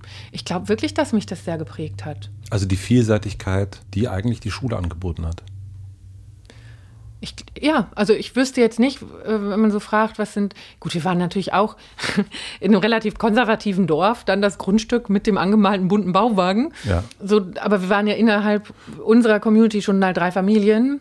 Also da auch wieder dieser Teamgedanke auch. Ja, schon. schon. Und mhm. ich glaube, das, das kennen wir ja auch aus der Forschung und deshalb ja auch die Debatte mit der Quote und so weiter, zu sagen, es braucht eine gewisse Größenordnung äh, von Andersartigem, das in ein System reinkommt, damit es überhaupt eine Chance hat, die Dynamik, die Kultur und die, so ist das hier halt, äh, so ausreichend zu irritieren und zu stören, dass sich tatsächlich etwas im System verändern kann. Sonst wirst du ja eher bekämpft und ausgespuckt. Ähm, und das haben, glaube ich, auch viele Frauen, die einfach alleine in irgendeinen Aufsichtsrat und sowas gegangen sind. Die werden ja nie gefragt, warum sie rausgehen. Vielleicht finden sie es da einfach echt ein bisschen irre, wie da miteinander umgegangen wird, wie da geredet wird, finden vom Diskussionsstil ein bisschen schräg oder sonst irgendwas. Aber ihnen wurde ja nur gesagt, sie konnten sich nicht durchsetzen. So, also da ist ja auch die Frage, wo durchsetzen und ist das eine wünschenswerte Form, die Dinge zu entscheiden und zu tun. Und, und deshalb ist diese Frage von, was braucht es denn, ja, für ein Team im Grunde genommen, das in sich eine, eine Klarheit darüber hat, was sind so die grundlegenden Werte und Normen und wie kann ich dann auch Brücken bauen. Und da bin ich wieder davor. Ich, wir, wir haben bei der AfD, die hat die Wahlparty in Werder machen dürfen in Brandenburg und wir standen ganz vorne am Zaun, und zwar mit den Waldorfschülern zusammen und mit anderen AnwohnerInnen, die da eben äh, einfach zusammengekommen sind. Und die, das Einende war zu sagen, es kann nicht sein, dass eine Partei Feier, die ganz offensiv, also Kalbitz als Führungskraft der, dieser regionalen äh, ja. Partei war ja wirklich krass, einfach auch in seinen Formulierungen. Da konnte auch keiner sich mehr als Protest oder irgendwas verstecken. Und, und deshalb glaube ich, dass es so, so wichtig ist, nicht zu stark diese Identität und nicht zu stark diese Zugehörigkeiten, sondern wirklich, da sind wir wieder am Anfang, was ist mir wirklich wichtig und was sind die ähm, was ist der Kompass? Was ist das, für das ich stehen möchte? Und wie kann ich dem treu bleiben? Und wie finde ich dann vielleicht auch total ungeahnte äh, Personen, die, mit denen ich das teile und von denen ich dann andere Dinge aber dazulernen kann und noch nicht kannte? Oder wir reden in der Transformationsforschung, um es jetzt wieder auf Veränderungsperspektive zu holen, ja auch von neuen Allianzen. Angela Merkel hat, glaube ich, selber mal gesagt, wirre Allianzen. Also unerwartete Allianzen. Und das sehen wir ja auch heute, wenn wir darüber sprechen, dass wir sehr neue Herausforderungen zu meistern haben, brauchen wir Strukturkreativität? Brauchen wir eine Veränderung von Abläufen? New Work ist ja auch das. Wie können wir denn eigentlich anders organisieren, wie ein Unternehmen strukturiert ist? Das heißt, wie schaffe ich denn mit denjenigen, die vielleicht an bestimmten Dingen eine gleiche Klarheit haben, eine gleiche Vision haben, dieses Team auch so zu bauen, dass wir die unterschiedlichen Zutaten bei gesellschaftlicher Veränderung würden wir sagen, politische Entscheidungsträger, Innovatoren und UnternehmerInnen, Konsumentinnen, Bildungsinstitutionen, Finanzinvestoren, also alle, die an eigentlich so einer Wertschöpfungskette beteiligt sind, die sehen, wie kann man es anders machen, so miteinander in die Kooperation zu bringen, dass die uns mal zeigen, dass es auch anders gehen könnte. Und so können wir das ja in unterschiedlichen Bereichen auch denken. Auch an der Schule beispielsweise, wenn ich die verändern möchte. Einzellehrer stranden immer zwei, drei. Du brauchst häufig jemanden im, äh, in der Führungsetage. Es gibt Stiftungen, die sich nur darauf fokussieren, die Teams in den Schulen zu unterstützen, damit es eine Whole Institution Approach wird, heißt es dann, damit wirklich die Schule insgesamt dem committed ist. Und dann ist es eben auch klar, dass du auf etwas anderes hinarbeitest. Aber so einzelne Individuen in sehr festgefahrenen Strukturen, es braucht eine gewisse Anzahl normalerweise und natürlich auch da ein Durchhaltevermögen. Und immer wieder Kreativität, zu sagen, ja gut, das hat jetzt nicht geklappt, dann könnten wir es doch nochmal so probieren. Oder eben auch eine gewisse Geduld, wenn das heute noch nicht ging, dann geht es vielleicht einfach in zwei, drei Jahren, wenn mehr Menschen sich auf den Weg gemacht haben oder wenn noch andere gezeigt haben, wie es anders gehen könnte. Und deshalb wieder dieses Evolutionäre, dieses Gestalten und immer die Antennen so ein bisschen draußen haben, wo ist der nächstmögliche Schritt? Das ist das, was dich immer antreibt, oder? Voll. Der nächste Aber das ist Schritt. ja auch total spannend. Ja, du hast. Und weißt du, was ich für coole Leute damit kennenlerne? Das ist vielleicht noch das Allerbeste. ja, also das, äh, ja, das, das fand ich schön, da steht auf deiner Webseite immer, immer die Möglichkeit suchen. Ja. Dass dich das, dass das der, der Motor von der Göpel ist. Die Möglichkeiten. Du hast schon, du guckst mich gerade so an, als äh, ich versuche zu gucken, was du als nächstes fragen willst. ich dachte gerade, der Göpel, wo ich dachte, oh, oh, jetzt kommt ein Psychogramm oder so. Nein. Nein. Okay, nee. Ich ähm, wollte noch auf das Glück zu mhm. sprechen kommen. Mhm. Und weil du über Glücksforschung, äh, ein paar Mal fiel das, unser Land, äh, Bhutan fiel schon. Was ist für dich Glück? Da, da fallen mir zwei äh, Sachen ein oder eigentlich drei. Also die eher so Momente ausmachen. Ähm, lustigerweise, mein allerersten Essay, der in einem Buch publiziert wurde, das war irgendein so Jugendwettbewerb über die Zukunft von Europa oder der Gesellschaft. Es muss 2000 oder irgendwas gewesen sein. Der hatte tatsächlich den Titel Kann Isolation dein Glück bedeuten? damals schon gegen dieses Mi, Mi, Mi, Mi irgendwie ja. so denken. Hey, auch so ein, so ein, also die geteilten Momente, an die man sich dann gemeinsam erinnern kann und sich nochmal auch so mitnehmen kann, wie das so war, die sind doch eigentlich insgesamt fast intensiver als die, die wir ganz alleine durchmachen. Nee? Ich okay, habe mir, dem Kopf, These ich hab mit dem Kopf gewackelt. Nein, ich meine, also ich glaube, dass es beides ist. Also ich, deine Antwort, du hast drei, du hast gesagt, es sind drei Sachen und ich habe mhm. mir schon eins, zwei, drei aufgeschrieben. Die will ich alle hören. Aber nee, ich glaube, das ist äh, einerseits, das eine ist für sich selbst sein. Also ich hatte letzte Woche, habe ich dir erzählt, war, war ich in, in deiner Gegend und war allein und war der glücklichste Mensch. Und am Wochenende war ich mit meiner Familie und war auch der glücklichste Mensch. Mhm. Und deswegen glaube ich, ist die Zugehörigkeit genauso wichtig wie die Abgeschiedenheit. Mhm. Ja, der, der, zweite Punkt geht tatsächlich in den. In also, wir Richtung. haben, also wir haben eins, zwei, drei. Moment, mhm. der erste, der erste. Glück. Also ich, gut, okay, versuche ich so eher so ein bisschen auf so einem Kontinuum betrachtet. Na, dann ist, glaube ich, dieses isolierte für sich Glück haben, kann man auch, da muss man, glaube ich, echt viel meditieren. so, ne? Kannst du gut allein sein? Ich liebe allein sein. Ähm, und ich, das Interessante ist ja, dass Alleine sein und einsam sein zwei ganz andere Dinge sind, obwohl die Situation an sich von außen gleich aussieht. Ja. Und deshalb ist Alleinsein die Entscheidung, für mich, mir Raum zu nehmen und einsam sein ist dieses heilige Scheiß, warum ist keiner da? Und es, es braucht immer für beides, braucht es immer andere. Und das, was, ja, genau. Und das ist aber etwas, ne, was, was ganz viel mit in uns zu tun hat und mit dem Sozialen zu tun hat. Äh, die Situation ist die gleiche. So. Ähm, und deshalb so aufs Kontinuum betrachtet bin ich mir relativ sicher, dass dieses Eingebettetsein in ein soziales Umfeld tatsächlich einen großen Bestandteil dazu beiträgt.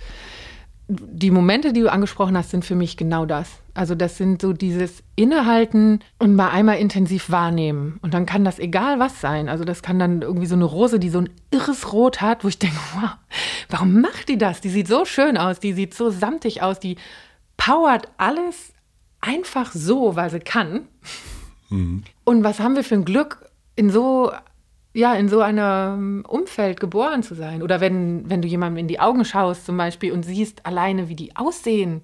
Was hat sich die Natur denn ausgedacht? Wunder, wunder, wunderschön. Und dann funktionieren die auch noch, dass wir uns in einer Blitzgeschwindigkeit orientieren können, wahrnehmen können, Energie senden können. Und ich meine, das ist ja kann sich keiner ausdenken, hat die Natur halt für uns gemacht und jetzt versuchen wir da irgendwie nachzumodellieren und Avatare und so Kram. Aber eigentlich ist es schon da. Es ist schon da, genau. Ja, ja.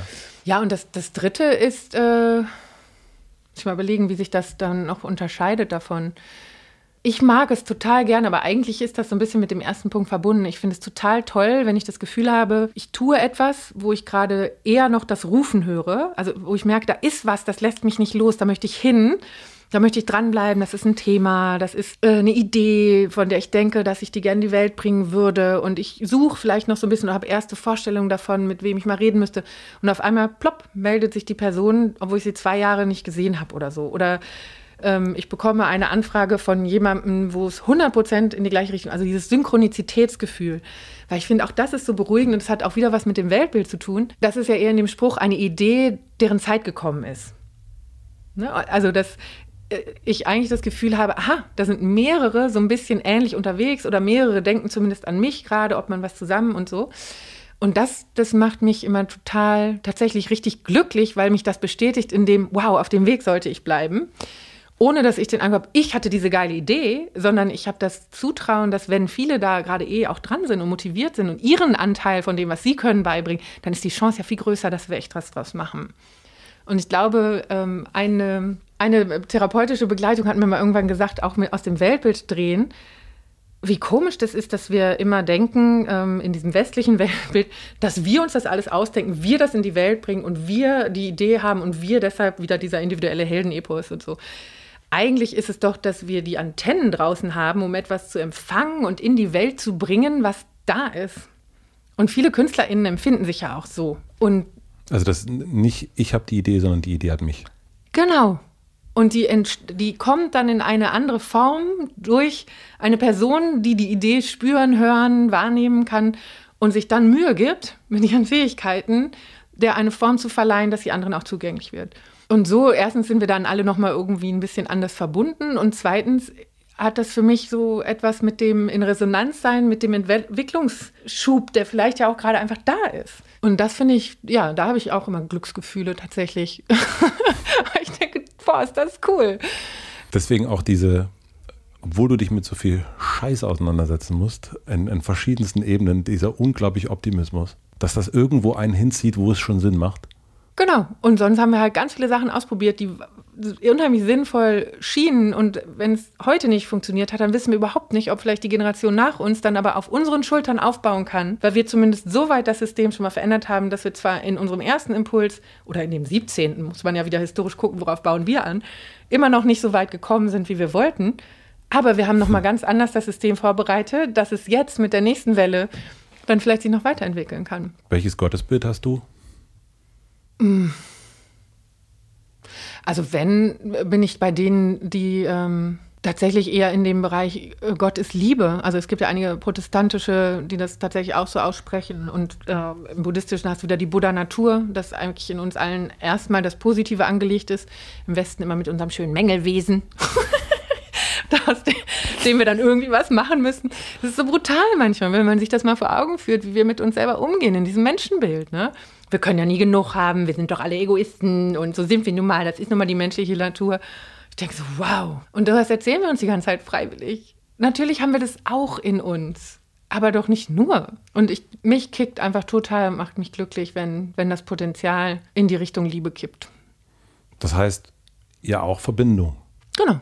Und da sind wir wieder beim, beim Verschiedensein und wenn das Verschiedene miteinander verbunden ist und das zusammenkommt. Ja, aber das sind ja auch die transformativen Momente. Wenn du es auch in hochpolitisierten Räumen oder richtig schwierigen Situationen, wenn du es hinbekommst, das ist auch so transformative Gerechtigkeit, diese Ansätze, wenn du es hinbekommst, dass Personen sich nicht mehr als Repräsentant von einer bestimmten Institution, einer Gruppe, auch einer Familie, die etwas rächen muss, etc., sondern sich als Menschen zu begegnen und in das Verständnis auch darüber zu kommen, was sie vielleicht eint anstatt dass immer sehr stark auf das geguckt wird, was uns spaltet. Und was braucht es, damit etwas heilen kann?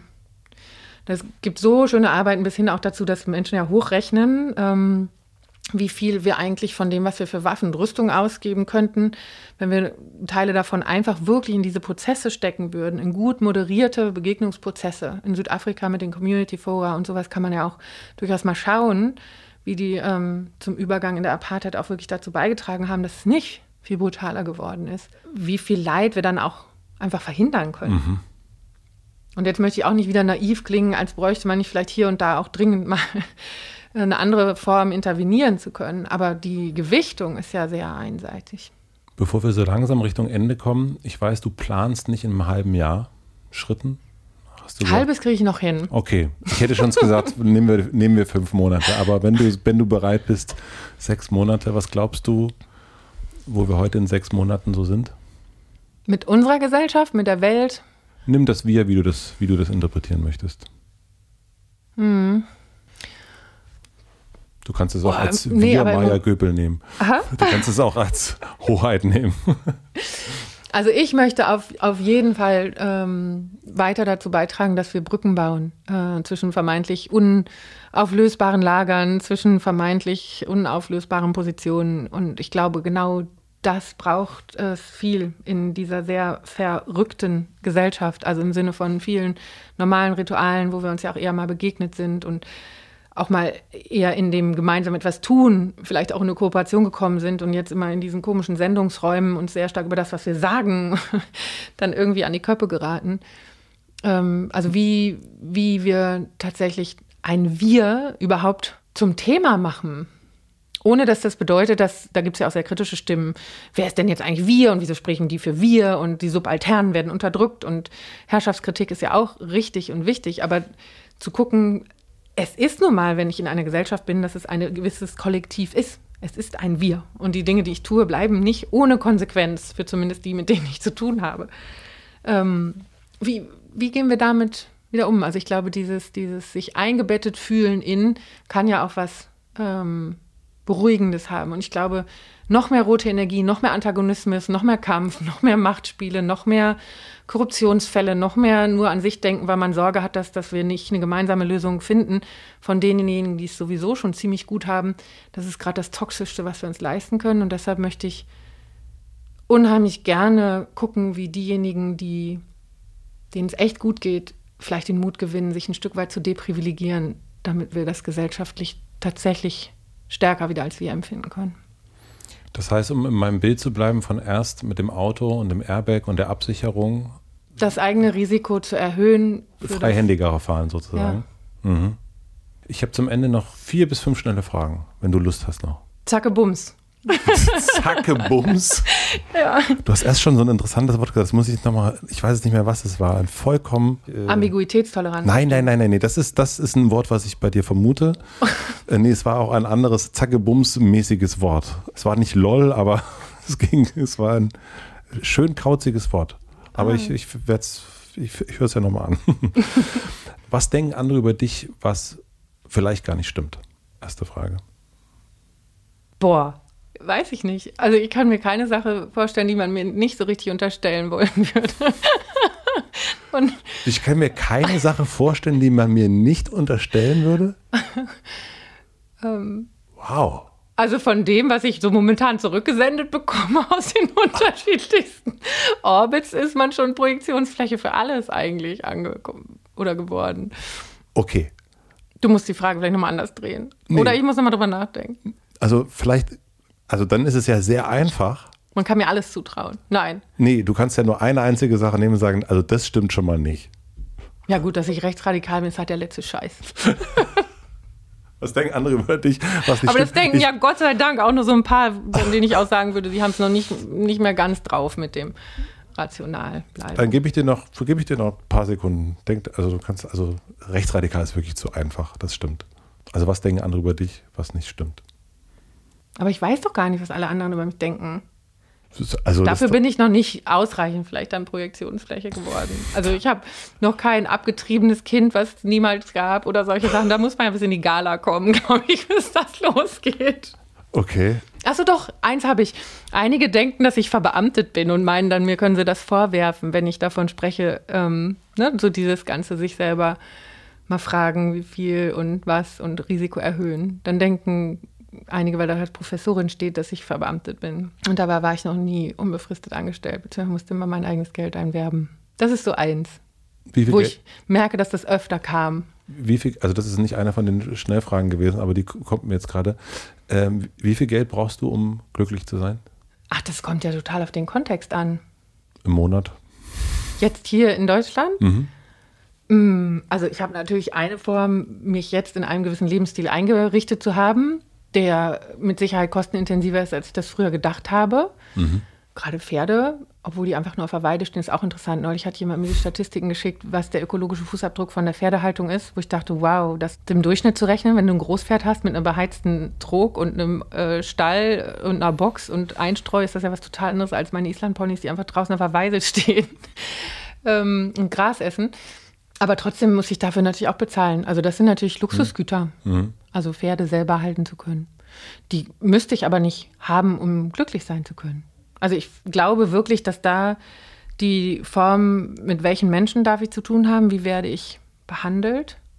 Ich finde dieses, in welchem, also wenn in ein Umfeld da ist, wo nicht einige wahnsinnig viel haben und andere sehr wenig, dann ist dieses, also aus internationalen Verhandlungen auf der UN kennt man diese Sprüche, ich wusste nicht, dass wir arm sind, bis ihr es uns gesagt habt oder eure Statistiken uns das gesagt haben und solche Geschichten. Also das ist ja immer deine Empfindung auch.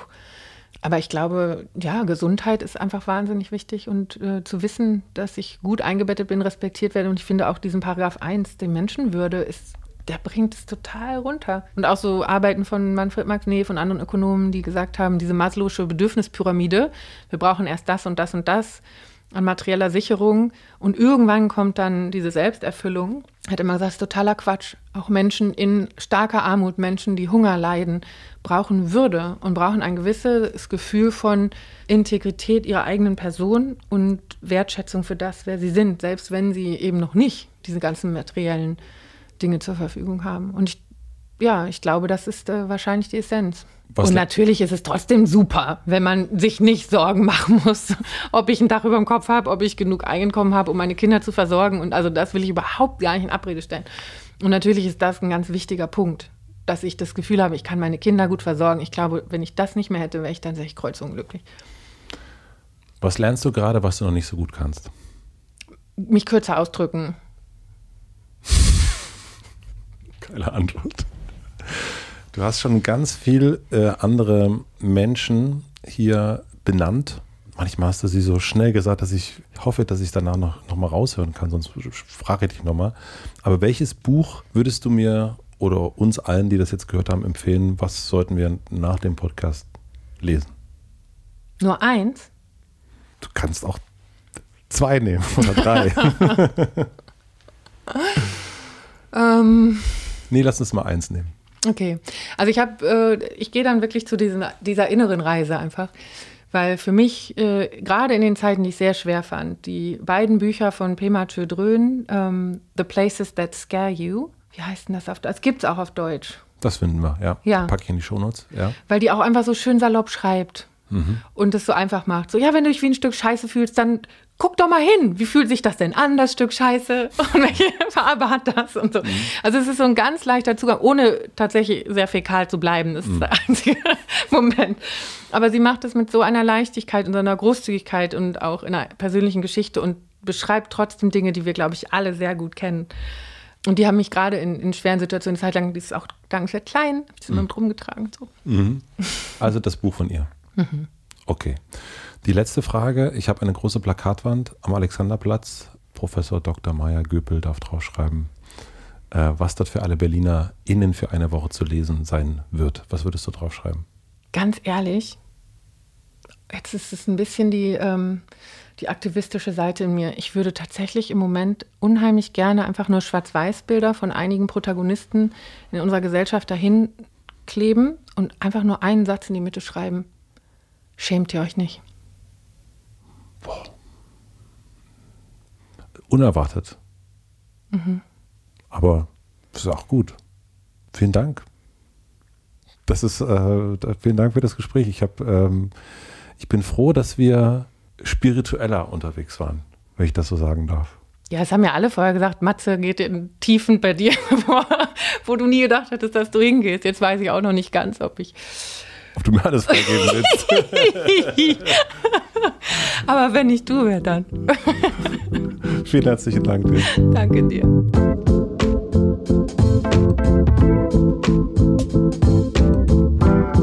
Das war Maja Köpel. Vielen, vielen herzlichen Dank fürs Zuhören. Das zentrale Thema für mich aus dem Gespräch ist das Motiv oder das Thema Brücken bauen. Brücken zwischen Kulturen, Brücken zum Inneren, Brücken zu anderen und Brücken vielleicht zur zukünftigen Kanzlerin. Das mochte ich doch sehr, das Angebot. Ich weiß nicht, wie es euch jetzt geht, aber ich war nach dem Gespräch regelrecht aufgekratzt, weil es mich auf eine sehr angenehme Art gefordert und berührt hat, was eine sehr, sehr seltene Kombination ist für mich und ich fand das sehr fantastisch und ich hoffe, euch geht es genauso. Schreibt mir gern, wo ihr, wann ihr das Gespräch gehört habt. Und wie immer freue ich mich natürlich, wenn ihr das Gespräch einer Freundin, einem Freund weiterleitet. Wo ihr denkt, ah, der oder die sollte Maya auch kennenlernen.